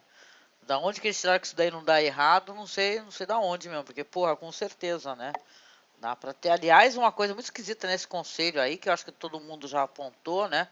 Mas não dá pra gente ignorar, né? É, a Sansa ela pedir é, independência do norte, né? E a, a área não, a Iara não pedir, né? E Dorne e, porra, né? É estranhíssimo isso. Ficou um, um, jogo de poder tão desigual e, e, não realista, assim, irrealista, né? A Sansa tratando o tio daquela maneira, é claro que é hilário, como eu falei. A Sansa, como rainha do norte, teria uma maneira legal dela se impor como essa líder feminina, que claramente tem toda essa questão elisabetana, né, Angélica? Ela solta os cabelos, aqueles cabelos vermelhos e tal. E o fato de que você vê essa figura da Sansa sendo coroada, eu nem penso penso que ela se casaria, por exemplo, né? Que isso pode realmente afetar a questão ali do poder no norte, se ela se casasse com alguém. E isso evoca muito, né? É, as rainhas da Inglaterra. E então eu acho que faltou uma inteligência mesmo na hora de escrever essa cena, que na verdade ela é só um espelho da primeira vez que a Daenerys encontra a Cersei e que é horrível também, porque elas não se olham, não se dirigem a palavra, é estranho, todo mundo vai embora sem decidir nada. Então os caras tiveram tiveram uma, uma dificuldade de, de colocar todo mundo junto para decidir coisas sempre assim em Game of Thrones, né? Tem uma coisa também que eles, por exemplo, aquelas pessoas estão ali reunidas, então falar, ah, a gente vai decidir quem vai ser o rei através da decisão do, do Conselho dos Lordes e muito bem. Só que as, aquelas pessoas que estão ali, já, eles já conhecem, se, mais ou menos se conhecem, sabem as, é, as intenções de cada um, só que eles não vão viver para sempre. É, no futuro pode ter pessoas de todo tipo de índole nesse conselho. Podem querer manipular o, o, o conselho, podem querer fazer alianças internas antes da reunião para eleger um cara que na verdade vai, vai é, favorecer mais um do que outro. Pode dar errado de tudo que é maneira, né? Isso daí. Mas de tudo que é maneira mesmo. É, além do que, pode uma decisão não ser aceita, ou ser aceita ali, depois de gerar uma guerra mais para frente, né? Porque o cara começa a não gostar das decisões do que foram tomadas pelo cara que foi eleito no conselho naquele momento. Então isso aí é uma coisa que na verdade não resolve nada, né? Assim, resolve só. Ou pode existir um conselho que sejam todos os membros da mesma família. Né? membros de uma mesma família ou membros que serviram né, essas mesmas famílias, né? É, na, na história a gente teve. Tinha as monarquias é, que era por voto também, eu acho, eletiva, que o o rei ele indicava alguém, o herdeiro, e aí os caras votavam para decidir se ele ia ou não ascender ao trono. E tem também casos de, de é, Macedônia, eu acho, que era o exército que escolhia o rei e tal. Esparta também, né? Em Esparta, se eu não me engano, né, que eu também não sou nenhum especialista no negócio, mas não era uma coisa de, de pai para filho exatamente. Tinha na República de Platão, ele sugere que você tivesse um, um, uma casta de filósofos que eram criados e educados desde pequenos para serem reis, e a escolha seria entre pessoas dessa casta que já, te, já desde pequenas seriam criadas para esse fim, né? Serem sábias, equilibradas, enfim, treinadas, treinadas nas artes da guerra, essas coisas, né? E essas monarquias é, que são por voto geralmente acabavam se tornando é, hereditárias, eventualmente, porque os caras falavam, ah, vou pegar o filho dele mesmo e tal. E é o que é um dos riscos dessa, desse sistema, né? Além dos vários que você citou, da galera querer manipular o resultado e tal, é tipo, com o tempo você pensar, pô, esse rei foi mó bom, bora votar no filho dele para ver se vai continuar, né? Sempre funcionou essa coisa de oligarquia, que é o que vai acontecer lá, no, no lá em Westeros também. Não é um voto de todo mundo. Só os lords votam. Então, na verdade, isso vai afunilando com o tempo. Isso tende a afunilar o poder. São seis que votam, sete, daqui a pouco vai ser cinco, quatro, três. Vamos passar a fazer hereditário, como o Rafa falou, ou você amplia isso né? Você começa a ter proprietários de terra menores que também vão poder votar, ou se não vai afunilar para menos, sempre. É, nos livros a gente tem os conselhos, né, que decidiram o, o rei, os reis de Westeros. Foram três, na verdade. Foi o conselho de 101 antes, depois da conquista, after the conquest, é, que foi o que elegeu o príncipe Viserys, que na verdade era o pai da Rainira, né? Ele foi preferido pelos lords por ser homem e foi isso que fez com que o mais tarde, né, quando ele morreu, o direito da Rainira fosse descartado a favor do irmão dela. É, ainda teve um conselho também para eleger os regentes do Egon III, né, quando ele era menor de idade e tal. E aí depois foi o do Egg, que foi em 233 depois da conquista. No início das democracias ali também, você só podia votar se você tivesse uma renda a partir de tanto. Mesmo quando o voto era, começou a ser mais aberto, não era para todo mundo. Você tinha que ter uma grana. O que, que, vocês acharam, pô, de o Bran ser o rei? Ser escolhido como rei, aí depois ainda falar que veio aqui para isso, tô aqui para isso. é, eu, eu revi a cena com atenção agora antes da gente gravar, e eu, eu, o que eu percebi do Bran é que a gente vai ver, né, quando eles falarem no, no, no documentário esse domingo, mas eu percebi que o Bran meio que realizou na hora que ele tá ali por esse motivo. Porque depois que ele fala isso, ele fala assim: Tiram, você vai ser minha mão. Daí o Tiram não vai ser, não, escolhe o Davos. Daí o Bran fala: Eu não quero ser rei e vou ter que ser e você não quer ser mão e vai ter que ser. Então ele, ele, ele repete de novo que ele não queria estar tá ali, mas que ele chegou ali porque ele tinha que fazer isso, entendeu? Então é essa coisa confusa, gente. Não, mas eu quero saber de maneira efetiva, né? Porque. É porque o que eu, o que eu acho assim, amiga, é o seguinte: eu me incomoda muito essa ideia de olha, esse garoto aqui, ele tem o poder das histórias, assim como Game of Thrones foi tão poderosa que uniu milhares de pessoas ao redor do mundo, sabe? Tem esse negócio assim, poderoso porque temos dom da história. Me incomoda muito o Bran, ele vê o passado, então, não importa, assim, a Porta do Real não tem exército e os Imaculados poderiam matar todo mundo ali, mesmo onde eles estavam. Não importa, porque o Bran é onisciente, ele sabe que isso jamais aconteceria, sabe? Mas a Sansa pode chegar no norte, a Arya Stark cortar a garganta dela e querer ela ser rainha do norte. Não importa, porque o Bran é onisciente, ele sabe o que está fazendo. Mas a Sansa pode voltar pro norte e simplesmente, por causa de dela ter se separado do reino, ela, ela empobrecer o norte inteiro. Uma coisa muito importante de todo mundo lembrar é que o norte, ele é imenso, né? Que é uma extensão de terra, né, Rafa? Imensa. Então tanta coisa poderia acontecer, sabe? Tyrion poderia é, trair o, o Bran e matar ele, porque tem essa coisa de os Starks, né? O, o Bran permite que a Sansa lidere ali o norte. Por que só ela pode? Porque ele é Stark, ela é Stark, então ela pode, sabe? Não, ninguém vai reclamar. Não se preocupa com isso, porque o Bran é onisciente e ele sabe. Essa ideia de que tudo o Bran resolve porque ele sabe tudo me incomoda, sabe? Não, e a mim me incomoda outro aspecto disso daí, na verdade. Né? Porque ele é um ser poderoso ali, né? Capaz de largar né? nos animais, até em pessoas. Mas ele não tem uma coisa que precisa. Tem, precisa ter empatia. Não adianta você saber o que, você vai, o que vai acontecer, né? Porque isso daí, na verdade, é muito limitante, né? Você, é, é assim, é uma coisa é, até bizarra, porque é, seres que não reagem, não têm emoções, são psicopatas normalmente no mundo real, né? Isso é bizarro, né? Ah, então ele é um ser senciente, ele na verdade sabe o que não pode fazer. Ah, e tal, sabe que pode fazer a cada momento. Isso daí não, não isso aí não é material para uma pessoa ser rei, na verdade, né? A, a, na verdade, as emoções e sentimentos, né? Às vezes a pessoa errando, acertando, que fazem uma pessoa ser um bom rei, uma boa rainha. Né? Então é muito esquisito essa, essa, é, o, que, o que o pessoal entendeu como uma definição, né? Que a pessoa que tem a, toda a história, conhece todo o passado, é, vai, conhece todo o futuro, né? Por causa disso a pessoa rei. Isso é estranhíssimo, né? Às vezes dos erros, né? Que vão se gerar acertos futuros, né? Dentro de um reinado. Né? Então, isso é muito estranho, né? na minha opinião. E eu até fiquei pensando, agora não tem mais o trono. Então, como, como ocorreriam as audiências públicas? Seria ali mesmo, no Fosso dos Dragões, no meio da rua? Os caras vão fazer o Bran trepar numa árvore lá, tem um represeiro lá em Porto Real e fazer ele responder sabiamente as perguntas do povo, sabe? A gente não sabe se as pessoas em Porto Real e no resto de Westeros têm fé ainda, qual a religião delas. A gente não sabe como seria essa ideia de um novo exército Nacional, de um novo conjunto de leis. A gente sabe que os caras estão lá para fazer, mas a gente não sabe como isso se dá. É o completo oposto do, do George R. R. Martin criticando Tolkien por não ter mostrado pro para os leitores qual era a política de imposto do Aragorn, que a Martin disse isso quantas vezes, né?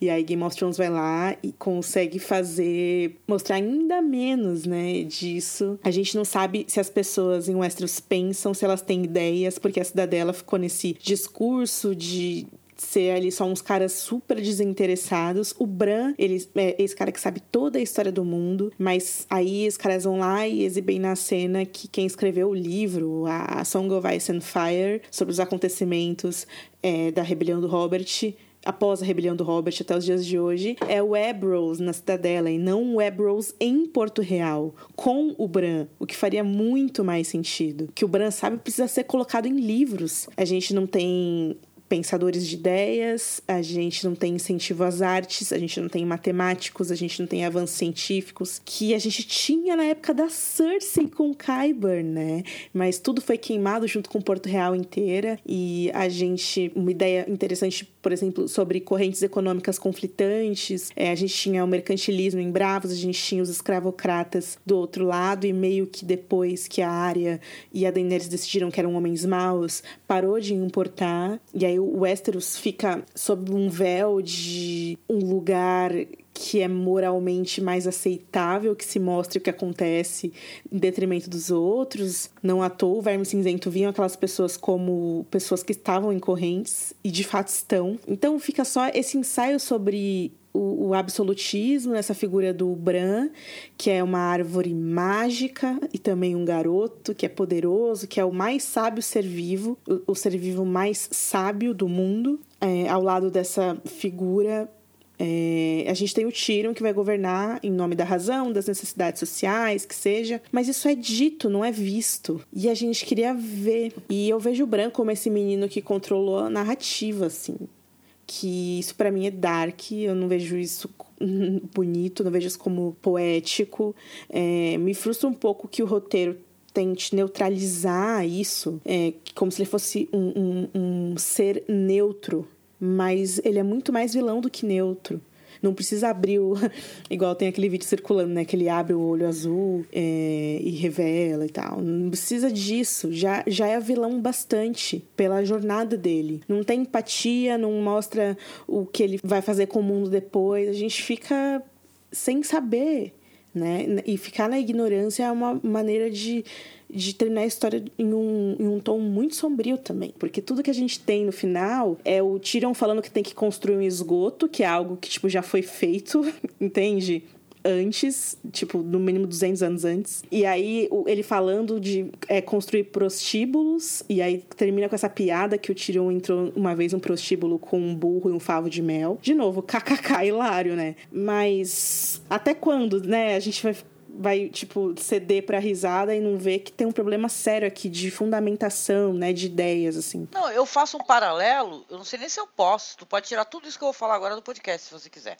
Eu faço um paralelo até com o governo Bolsonaro, tá? Com o bolsonarismo, né? Porque assim, o, o tá, gente, eu não estou falando que o Bruno é Bolsonaro, calma aí. Se caso tu resolva deixar, pelo amor de Deus. é assim, o, o, o Sen vai virar o, o mestre lá, o todo-poderoso, né? Que era o, o papel o, antes daqueles outros anteriores a ele, que é importante na história, sem ter feito a porra da faculdade lá, né? Então já mentiu no currículo. Bolsonarismo, cheque. Né? Ele tem todas as informações e tal, e sabe o passado, presente e futuro, WhatsApp, entendeu? Algo do gênero, né? O cara que é o cara que é o mestre da moeda, porra, não, não tem capacidade porque ele não tem preparo para isso, na verdade. E até naquele vídeo maravilhoso, tipo assim, três dias depois ele morreu, né? Adorei isso daí. Foi assassinado. Ele morre três dias depois três num dias bar, né? depois, né? Numa briga de bar. Numa briga de bar. Então é, é, é muito ridículo porque as pessoas estão aceitando isso tão facilmente, né? Porque um governo não é assim, né? Que ele pode se sustentar. Tem que ter é gente preparada, na verdade, muito preparada. Né? Coisa muito séria, entendeu? É, na verdade. Né? Então... A gente já falou antes daquela fala do Margem que fala um homem bom não necessariamente é um líder bom e um, e um homem ruim não necessariamente é um líder ruim. Mas há homens que são ruins e líderes ruins. Por exemplo, Donald Trump, que é o Joffrey, eu odeio ele. O Martin basicamente falou isso. Mas eu acho que esse discurso, tipo assim, para um final de episódio, para um final de, de, uma saga de 10 anos, é esvaziado total, assim, o gente. Bozo, ele não vê nem o passado, nem o presente e não vai ver futuro porque não vai ter. O... Mas eu lembro de ver o branco com a arminha pra cima. Eu acho que foi no episódio do Longa noite. Ai, a gente ri chorando, viu? A lágrima caiu aqui, gente. É, é, bem bonita a arte do livro, né? Aquelas letras capitulares com folho dourado, aquela arte medieval. É bem bonito. Eu não curto muito também essa ideia do cara que esteve durante muito tempo na figura do Jon Snow e agora nesse episódio também tá na figura do Tyrion e do Bran, que é esse líder que ele não quer governar, ele não quer estar tá ali, e isso faz dele o melhor rei possível, a melhor mão possível, porque ele não quer. Então ele jamais será corrompido. É total, total tosco, nada a ver. Desde o John, talvez esse, essa, essa coisa é uma falácia muito idiota, né? O fato de ele não querer ser rei é o faz com que ele seja um ótimo rei. Não, ele não quer ser rei porque ele acha que ele não tem competência mesmo para isso, porra. Cara, o poder corrompe, você vende tua alma, você mata inocentes, você mata sua filha, faz guerras pelo mundo. Mas não é só assim que a gente lida com poder, né? Porque a gente precisa de fato de pessoas que estejam dispostas a se organizar e a. Eu acho que não é o poder que corrompe, as pessoas corrompem o poder, né? Porque o poder é uma coisa importante, o poder é necessário, né? Tem que ter pessoas à frente de, de, de, de sei lá, de todos ali com a intenção de agregar pessoas para que as coisas funcionem, né? O problema não é o poder, o poder é uma coisa importante. O problema é como as pessoas tratam, né? O poder. Na, na democracia, tudo bem que não é o caso aí, né? A posição de poder, você é um administrador por um por, por, um determinado tempo, é temporário, inclusive isso, né? Portanto, na verdade, ele, ele tem que ficar com quem deseja ter esse cargo que, e quem tem experiência e está preparado para ele. E rei, talvez a mesma coisa. O cara que ele não quer não é a melhor opção. A melhor opção é, é alguém que, que tem experiência, que se preparou e tem a vontade de. É, até porque a pessoa que ela, a princípio, ela nunca quis, ela não quer fugir disso a vida toda. Na primeira dificuldade, o que ela vai fazer? Ela vai desistir, vai se mandar, né? Só vai passar pelas dificuldades dificuldades e os problemas que o cargo traz quem quer muito, né? Na verdade, tem que ser o contrário. Uma pergunta: quem que vocês acham que deveria ficar como rei? Eu queria a Sansa. fiquei torcendo pra Sansa ser a rainha, vocês não têm noção. Na verdade, eu, eu até gosto da ideia do Bran rei. Agora, a questão é que ficou meio inconsistente, né? Com o que eles mesmos disseram. Um dos grandes problemas da série é que eles não explicaram muito bem o que é que é o Corvo de Três Olhos. Que Uhum. era aquele cara que ficava lá na árvore, aparentemente imortal, porque o cara, ele aquele cara, se ele for o mesmo personagem que ele é nos livros, ele tem centenas de anos. Então, o que é que o Bran vai fazer? Ele vai reinar por centenas de anos? É, ficou faltando, sacou, estabelecer um pouco mais isso. O Tyrion fala lá na frente de todo mundo na reunião que o Bran virou Corvo de Três Olhos, mas a gente não viu em nenhum momento o Bran explicar o que é, que é isso, ou sei lá. Então, é a missão do Corvo de Três Olhos é ser rei, sacou? Ficou porque a impressão que eu tive é que era algo muito maior, sacou? Sei lá, cuidar da, do, do equilíbrio, da ordem, sei lá. Era uma coisa supra-humana. É, quando a Angélica começou a falar do, do- da- da questão do poder e tal, eu concordo muito com você, amiga, mas tem uma inspiração do Martin clara aí, que é do Senhor dos Anéis, né? Que é esse poder que corrompe não adianta nada, porque ele vai corromper sim.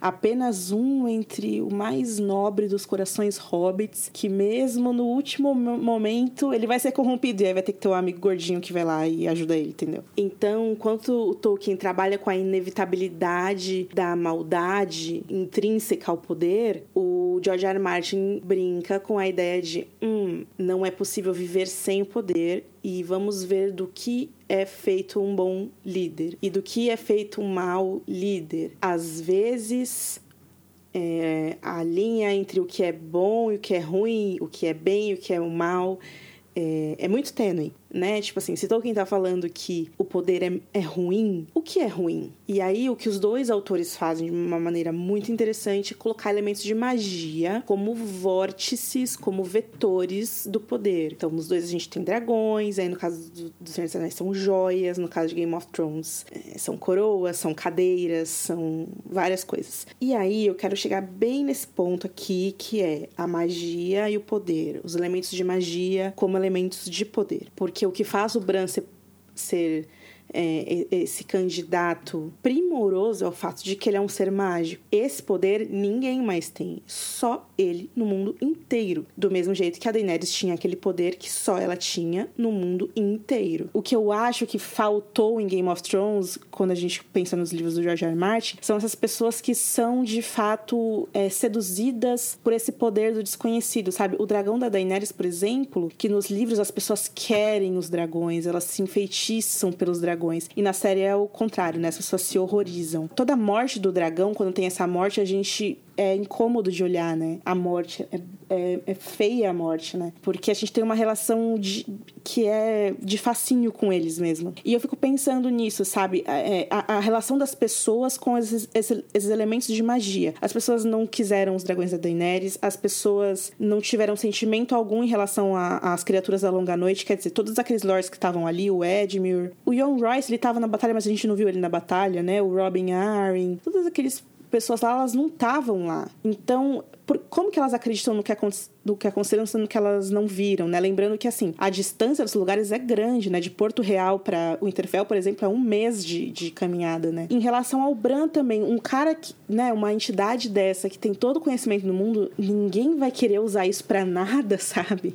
Eu sei que a gente vai partir desse preceito de que, tipo, o Bran sabe tudo e ele vai saber que essa pessoa pode usar ele, então ele não vai querer falar com essa pessoa. Mas enfim, eu fico pensando um pouco nisso. Parece, para mim, parece algo tipo eu colocar o Dr. Manhattan como rei. Pode não dar muito certo, não. É, lembrando que a cena que eles queimam, o Bran viu na visão, né? Que o Drogon sobrevoa Porto Real, ele vê na visão da quarta temporada, né? É, mas é o que a Angélica falou, né? A empatia seria perfeita nesse, nesse sentido. E todos os meandros de, um, de uma extensão de terra continental como Westeros, né? Que a gente não viu na série, assim. A Sansa que é o norte. Mas como o norte se autossustentaria? Do que que ele viveria economicamente? Com quem que ele trocaria, né? É que nem o Rio Grande do Sul querendo separar do Brasil, entendeu? Eu acho que faria sentido nesse caso aí, mais se o Vale se juntasse ao norte, né? Porque o Ian Royce, ele ficou seguindo a Sansa pra cima e pra baixo lá em Winterfell e depois que ela, ela se declara independência, ele fala, ah não, vou ficar com seu irmão mesmo. Tchau. Acho que podia rolar uma parada dessa. Aí seria um reino mais forte, né? O Vale e o Norte. Ah, e aí uma coisa que me incomoda é o Sam fala, gente, se todo mundo pudesse votar, aí todo mundo começa a rir, né? Porque tem os três pateta, que é aquele tiozinho X, o Ian Royce e o Robin, que tudo eles têm uma reação pateta. Eles começam a rir e tal, e a Sansa e a Arya riem também, tipo, riem de nós, que achamos que elas estavam muito à frente, mas não estão, estão rindo. E aí o Edmure fala, é, vou pedir também pro meu cachorro e pro meu cavalo votarem. Ai, que então, raiva me tipo, deu ha, isso. ha, ha. Ele piora, ele levanta É antes que e começa eles no o meu povo é governo, isso, né? Tipo Maluf, né? No meu governo vou fazer o seguinte, porque eu entendo muito. Porra, o cara não tava preso? Ai, caralho, velho. Mas pros lords, o, o povo não é exatamente isso, cachorros e cavalos, na verdade, é a mesma coisa. É, foi meio esquisito isso aí, gente. Podia ser melhor. Não precisava ser, tipo, um, um- um encontro, sabe, do fim de ano da Globo, que todo mundo canta e olhando pra câmera, sabe? Depende Mas podia ter um diálogo nós. mais. Não é essa música, Angélica. Tu não lembra? É, Depende hoje de nós. é o novo dia, já não tem. Não, depende de nós é mais foda, assim, que é tipo, depende de nós. Eles terminando de mãozinha. Que o mundo. nananana. Pô, eu também acho que podia ser algo maior, velho. De repente simular o grande conselho, né? Os caras sempre roubam essas coisas da, da- da história dos livros e aí nessa hora eles fizeram um negócio tipo minúsculo. Sabe como é que essa cena ia ser foda, cara? Se chega o dragão, ele volta e queima todo mundo, bicho.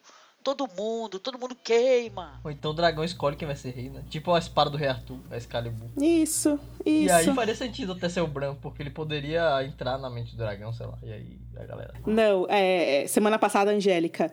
Gente, vamos ter mais paz. Pra que queimar as pessoas? Angélica hoje. Desculpe, é Queima! verdade. É porque foi a raiva, gente, que quando, quando o pessoal, o cara me fala que meu cachorro vai votar, o cavalo também, não sei o que, eu comecei a ficar puta aqui, cara. Aí já me deu vontade de queimar todo mundo. Eu sou anti-monarquia, entendeu? Eu quero que toque fogo. Pode queimar é o povo, né, gente? É, não pode queimar o povão. O, o reinado é fogo. E a, a série sempre teve esse discurso, principalmente os jornalistas que, que cobriam a série e a parte de marketing, né? Das entrevistas e tal. Mulheres no poder. As mulheres são a coisa mais legal de Westeros. Girls, girls, girls. Uh! Todo mundo bebendo shot de tequila, assim. E aí chega no final, é a Sansa, a Arya, a Brienne, tipo, num conselho pra escolher um rei, tipo, oi. Todos uns caras figurantes X lá. A Yara é feita de trouxa, né? Porque ela é que mais queria independência. O Ver- Verme Cinzento é feito de trouxa. Uns diálogos estranhos que ele fala lá com o Tyrion. E aí o Tyrion no final sai dessa com o emprego que ele sempre quis, eh, não, sabe? E, e o que eu acho estranho é o Tirão com esse também discurso de finalmente a gente vai quebrar a roda que a Daenerys quis. Todo mundo vai se reunir vez ou outra para discutir quem é o rei. Mas eu, que sou um Lannister, vou ter exatamente o que, o que eu mereço, que é o cargo mais importante do continente inteiro. tipo, isso não é quebrar a roda, sabe? Putz, e é muito bizarro o Tyrion escolher, velho. O Tyrion tá lá como prisioneiro, velho. Porque o cara perguntou pra ele. é, tipo, quem. Eu não sei, eu não lembro nem quem foi que chega pra ele e pergunta. Aí o que, que você Foi acha? o Davos, papai papudo, que saiu perguntando. Papai, papai. A Angélica, semana passada, o Davos traz uma dramaticidade Eu mesmo, digna eu de mesmo. Oscar. Essa semana, Hoje eu já tô Davos, papai papudo. foda-se essa porra de papai. É o tiozão da sabedoria de almanac. Aí eles colocam o ver- o verme cinzento com esse negócio de ah, e o John? Cadê o John? It's not enough. Ele fica falando, né? Não, não é o bastante, não é o bastante. A gente tem que matar o Tyrion e o John. Contrário disso, não é o bastante, não é o bastante. Ele fica falando sozinho porque foi o bastante. Deixa eu perguntar uma coisa. O John matou a Daenerys. Aí de lá, então, o John pegou, matou a Daenerys. E aí pegaram ele na porta de saída, então. Ele não fugiu, não se escondeu. Porque isso ficou esquisito também, né? E tal, né? Como é que eles souberam, né? Porque eu até pensei assim, caraca, o John agora fez essa bosta. Vai sair vazado dessa porra, né? Ele voltou lá pra escada e falou com aquela voz dele: Matei a Daenerys! Matei a minha rainha do meu coração por causa de vocês! Malditos! Não, e a- numa cena anterior a gente viu o, o Verme Cinzento matando a galera, puto. Não, tem que morrer. É inimigo da Daenerys, tem que morrer. Aí chega o cara que mata a Daenerys e ele, pô, vou prender. Pô, prender, prender, hein? Pô, justiça, hein? Justiça, justiça. Juiz, juiz, juiz. Porra. Daí a galera, a galera ficou falando, né? Mas pra que então a revelação? Eu Não sei o que lá. E aí a galera começa a, a misturar livro com série, né? Mas e o Azor Ahai, e o Valonqar, e as três cabeças do dragão? É, exatamente. Ih, a galera O já pessoal tá... já tá piru tipo doido, assim. mano. Já confundiu livro com série. Já tinha gente reclamando de Valoncar e nunca foi falar de Valoncar porra nenhuma. Ah, por falar em. Por falar na professora do Valonqar, vocês viram a galera falando que a rainha mais bela e mais jovem. É o Bran. E aí surgiu Ai, várias adorei montagens do Bran de isso, cara, batom. com uma redinha na cabeça de batomzinho tão fofo. I'm something else now, né? Eu, eu, eu não sei, mas eu fiquei é, animado com a possibilidade de ser o Bran nos livros também, que é um personagem totalmente diferente, né? É uma criança e tal. E... É uma criança potencialmente canibal, potencialmente árvore. E é isso aí, galera. Paz no reino. Pois é, porque uma pergunta, o Martin vai terminar o livro, é, claro que ele pode mudar muitas coisas aí, né? Mas ele com certeza vai manter esse personagem, né, no final. Né? E sim, como é que será a trajetória até lá? Vai ser diferente, blá blá blá. Né? Então é isso, né? Tá registrado. Spoiler do livro foda. É, tem uma coisa interessante que na quinta temporada o Bran não aparece, né? E dá essa sensação de que eles queriam tirar o Bran da história. E é justamente nessa época em que eles visitaram o Martin e o Martin contou tudo pra eles, né? Em 2014. O Bran ficou isso aí. Então tem grandes chances de ser a mesma coisa, sim. Mas eu, eu acho que é uma discussão. Essa, essa é uma discussão que não leva ninguém a nada, assim, porque o livro e a série são coisas tão diferentes, gente. Tão diferentes que, mesmo que o final seja o mesmo, não tem como ser o mesmo. A sensação é diferente, né? Com certeza. É que nem você assiste um filme, por exemplo, coreano, chinês, japonês, enfim, que você fala, caramba, aí você assiste a refilmagem americana, que é exatamente a mesma história, você fala, mas que bomba! A mesma história pode ser boa e pode não ser, né? Depende da abordagem. Aí a gente volta pro discurso, né? O que une as pessoas? Exércitos? Ouro? Bandeiras? Histórias. Não há nada no mundo mais forte do que histórias. Nada pode detê-la. Nenhum inimigo pode derrotá-la. E quem tem uma história melhor. Daí todo mundo. George R. Martin. Game of Thrones. Aí sobe os créditos. Eu quero que a gente faça um podcast sobre receitas de Game of Thrones. Que a gente vai explicar passo a passo como fazer batatas Game of Thrones. Coitado do menino das batatas, já morreu e a gente fala dele até hoje, das batatinhas também. Agora os caras os cara estão 200 anos fazendo guerra pelo diabo do trono. E o Tyrion resolve com um monólogo de um minuto e meio. Imagina o Alder Frey nesse conselho. Cada uma dá uma facada no tira-cabo, sobe os créditos. Toca Reigns of Castamere. Por falar nisso, a trilha sonora eles botaram uma versão com o vocalista lá do System of a Down. Ah, eu adoro o Sérgio Tankia, meu Deus, apaixonada da vida por ele. Ele tem uma coisa tão legal, porque ele é da Argélia, não é o Sérgio Tankia? E ele tem esse negócio de Armênia. ficar fazendo... Armênia, isso, Armênia. Ele faz o resgate histórico, né, do massacre, né? E é o, é o trabalho dele, então é muito bonito. Nossa, apaixonada por ele. Se eu disser pra vocês que eu aprendi tudo sobre, sobre a- o massacre armênio assistindo Kardashians, vocês Ai, acreditam? caraca, eu nem sei como é que é Kardashian. Pois é, tava passando um dia episódio disso, que elas estavam falando que elas têm ascendência, né? Armênia. E elas estavam contando Você tudo. você acha que o Bran conseguiu o conhecimento dele é onde? Kardashian. Virou rei. Exatamente, Rafa. Eu acho esse, esse pessoal Kardashian um pessoal meio bundão, mas enfim. O que, ele tá falando, gente? O Marcos, ele não dá, né, galera? Não dá, gente, não dá. 17 anos a gente completou, é isso. Ah, parabéns! Um brinde a vocês. Tô aqui com meu copinho de água, batendo no computador. Obrigada. Tchim, tchim! Uhul! Opa. Melhor casal da internet. Uh! E aí tem essa eleição do Bran. Todo mundo diz sim. Ainda foi unanimidade, né, mano? Meu Deus. Eu juro que eu pensei que em algum momento um dos lords ia chegar e ia falar: Tudo bem, mas quem é esse rapaz mesmo que vocês estão querendo transformar em rei? Não conheço.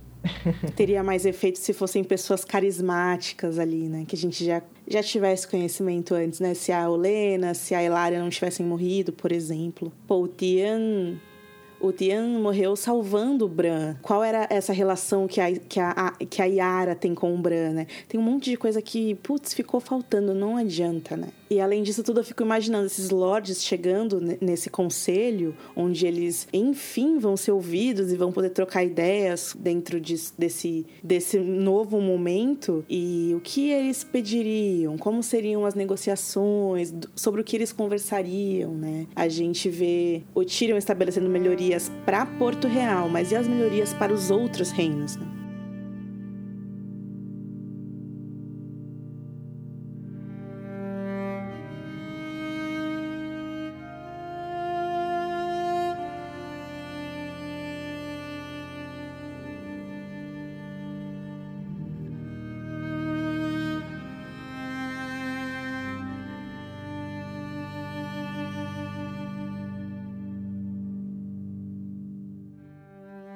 O que eu mais achei legal na cena da, da Brienne escrevendo no, no livro branco da Guarda Real é que a gente vê os detalhes no, no peito dela, a gente vê entalhado o símbolo do corvo agora. E é muito bonito esse símbolo. Aliás, tem uma, uma coisa interessante que é: as pessoas descobriram que tinham corvos, né, nos posters da primeira temporada com o Ned que o Corvo de Três Olhos já estava de olho no trono. E a segunda coisa é essa ideia de que o Jaime derrubou o Bran da torre e o que ele fez ao fazer isso foi criar um rei, né? O regicida criou o, o próximo rei. É, eu já vi gente falando que ele queria encerrar a série ali, né? O, o nível de regicida dele é tão grande que ele já queria matar antes do cara virar rei. Na, no rascunho original da Guerra dos Tronos, o Jaime ele ia ser louco pelo poder, né? Ele ia matar quem estivesse na frente dele pelo trono.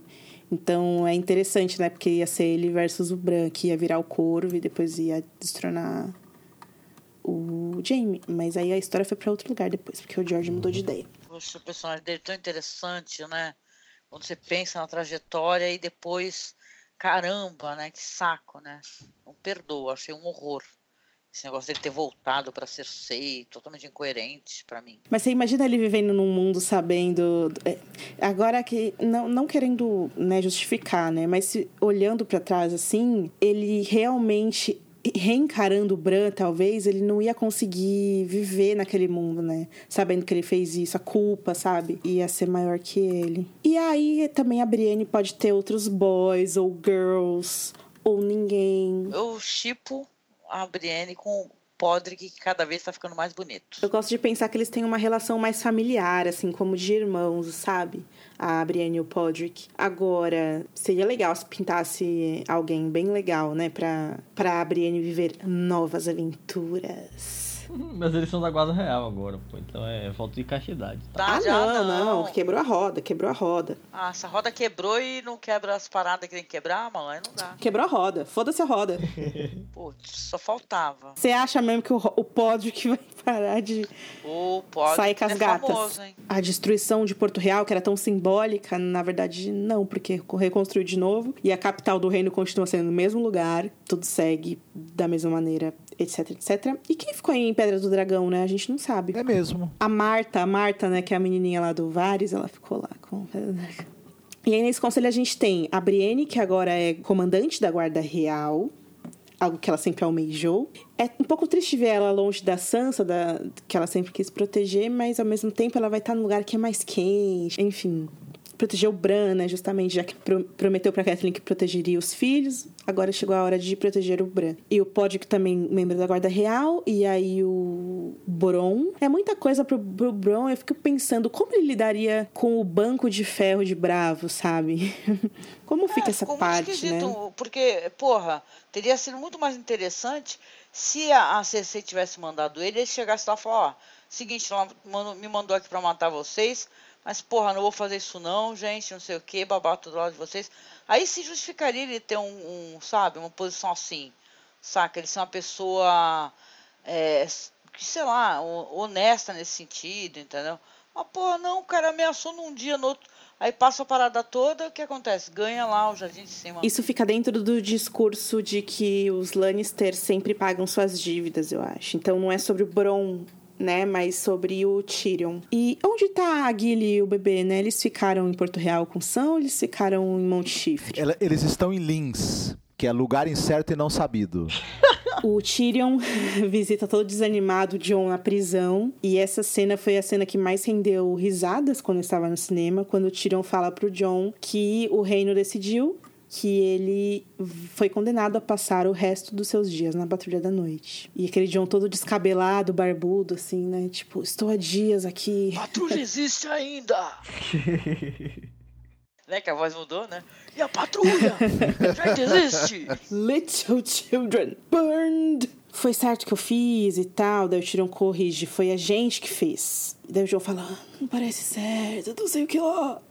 E aí o Tyrion, cara, me pergunta de novo em 10 anos e aí eu te respondo. Essas cenas do Tyrion com o John, elas são as que é, são mais pesadas em, em texto, né? Tem longos silêncios. Esse episódio é um dos episódios que mais tem silêncios, né? E aí o, o John fala pro Tyrion, cara, eu acho que a gente nunca mais vai se ver então. Daí o Tyrion fala, ah, daqui a alguns anos, quem sabe eu não queira mijar na borda do mundo novamente. KKKKK. Ok, Ok. e é isso aí. Por que, que a Sansa falaria que eles perderam o rei deles? Perdeu assim que ele se ajoelhou pra Daenerys. eu achei esquisito essa fala, só pra constar. Amigo, eu não tenho nem mais forças para questionar isso. I'm something else now. Eu só sou o Bran, eu tô. Eu só vivo no passado agora. Mas o que eu queria dizer é o seguinte: tem a cena em que o Jorah, quando eles estão além da muralha, o Jorah, o John fala: ah, espada aqui é do seu pai toma aí.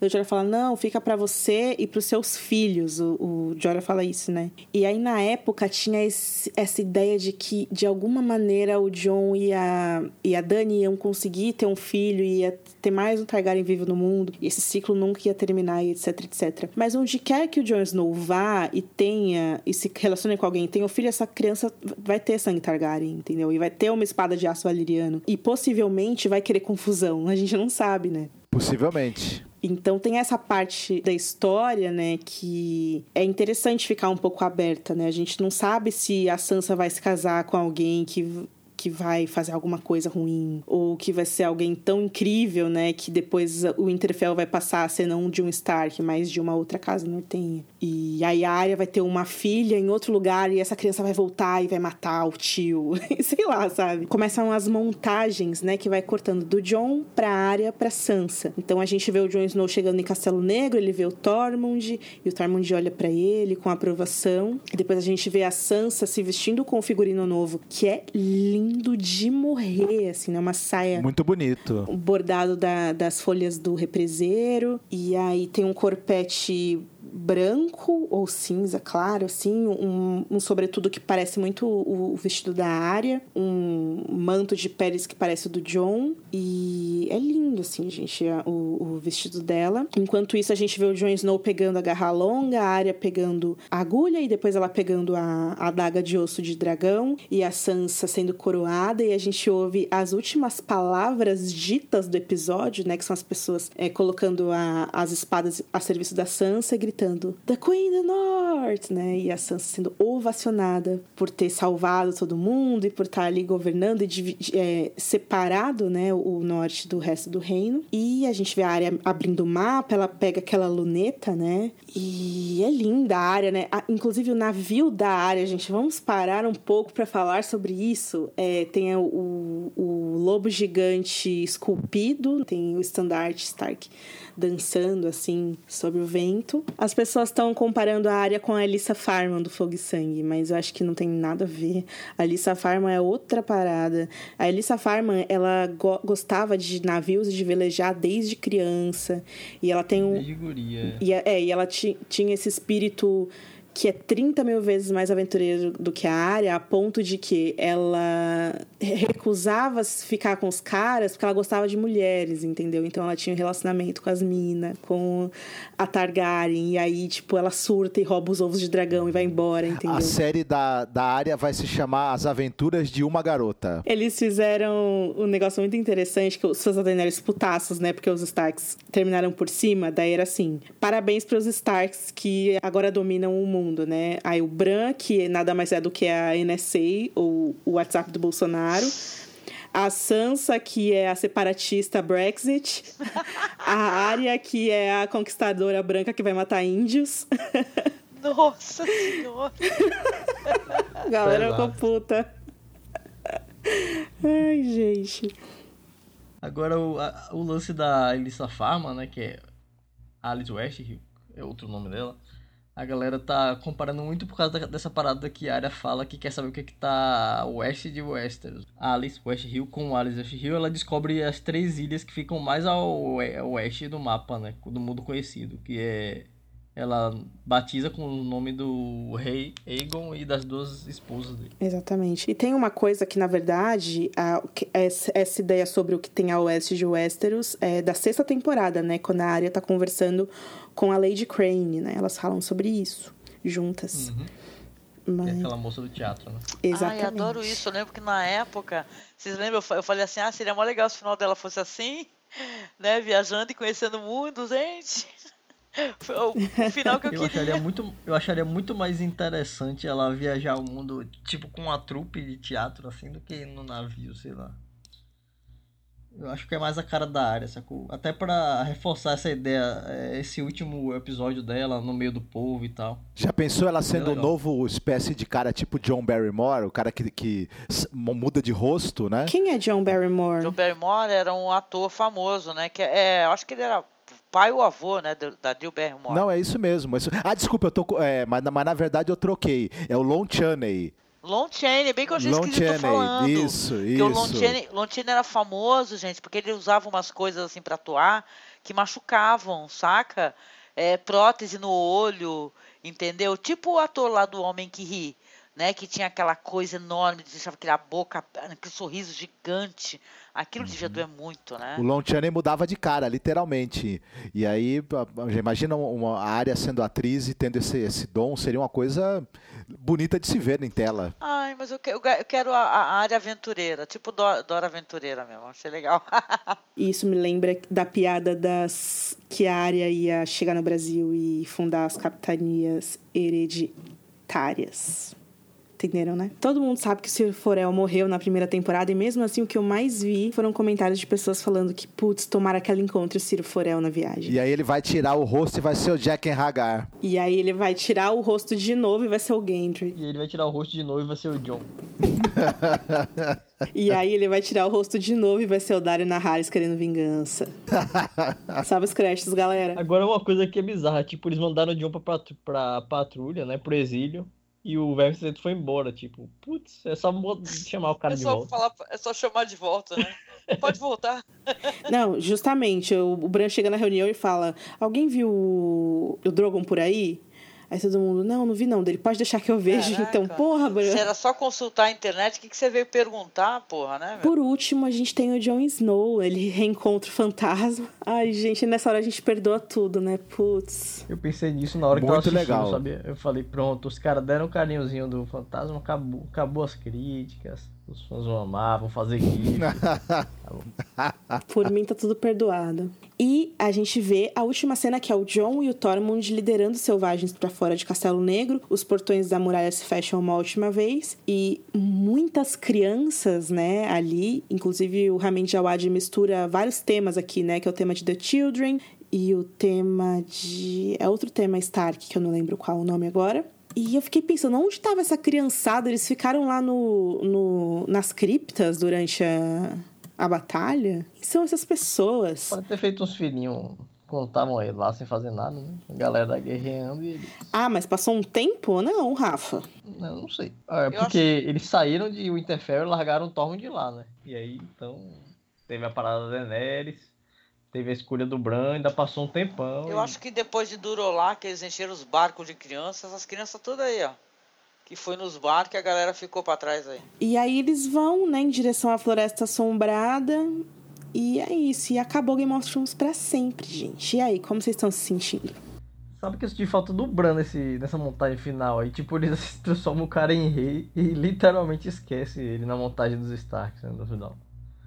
Eu esperava ver ele largando no Drogon, sei lá. E aí talvez a gente descobrisse o que aconteceu com a Daenerys, né? Com o corpo dela. Vai ter Game of Thrones 2, que começa com uma projeção do Bran pra Daenerys, que foi ressuscitada pela Kinvara. E o Bran vai estar falando Help me, Daenerys Kenobi. Pode ser. Funeral da Daenerys, sacou? O Bran larga no Drogon. E aí a gente vê o Drogon queimando a Daenerys assim. E aí a câmera podia pegar ela de cima, assim, no fogo. E aí ia se aproximar assim dela. Que nem eles fizeram com o John quando ele levou a facada. E aí acabava. E a galera fica esperando ela abrir o olho, mas claro que ela não ia abrir, porque acabou, sério. Aí, é, outra pergunta que eu vi bastante no Twitter. Pra onde foi parar todos aqueles bilhetes que o VAR estava escrevendo, enviando, contando que o John era o verdadeiro herdeiro? Boa pergunta. Ó, o Bran largou nesses corvos todos.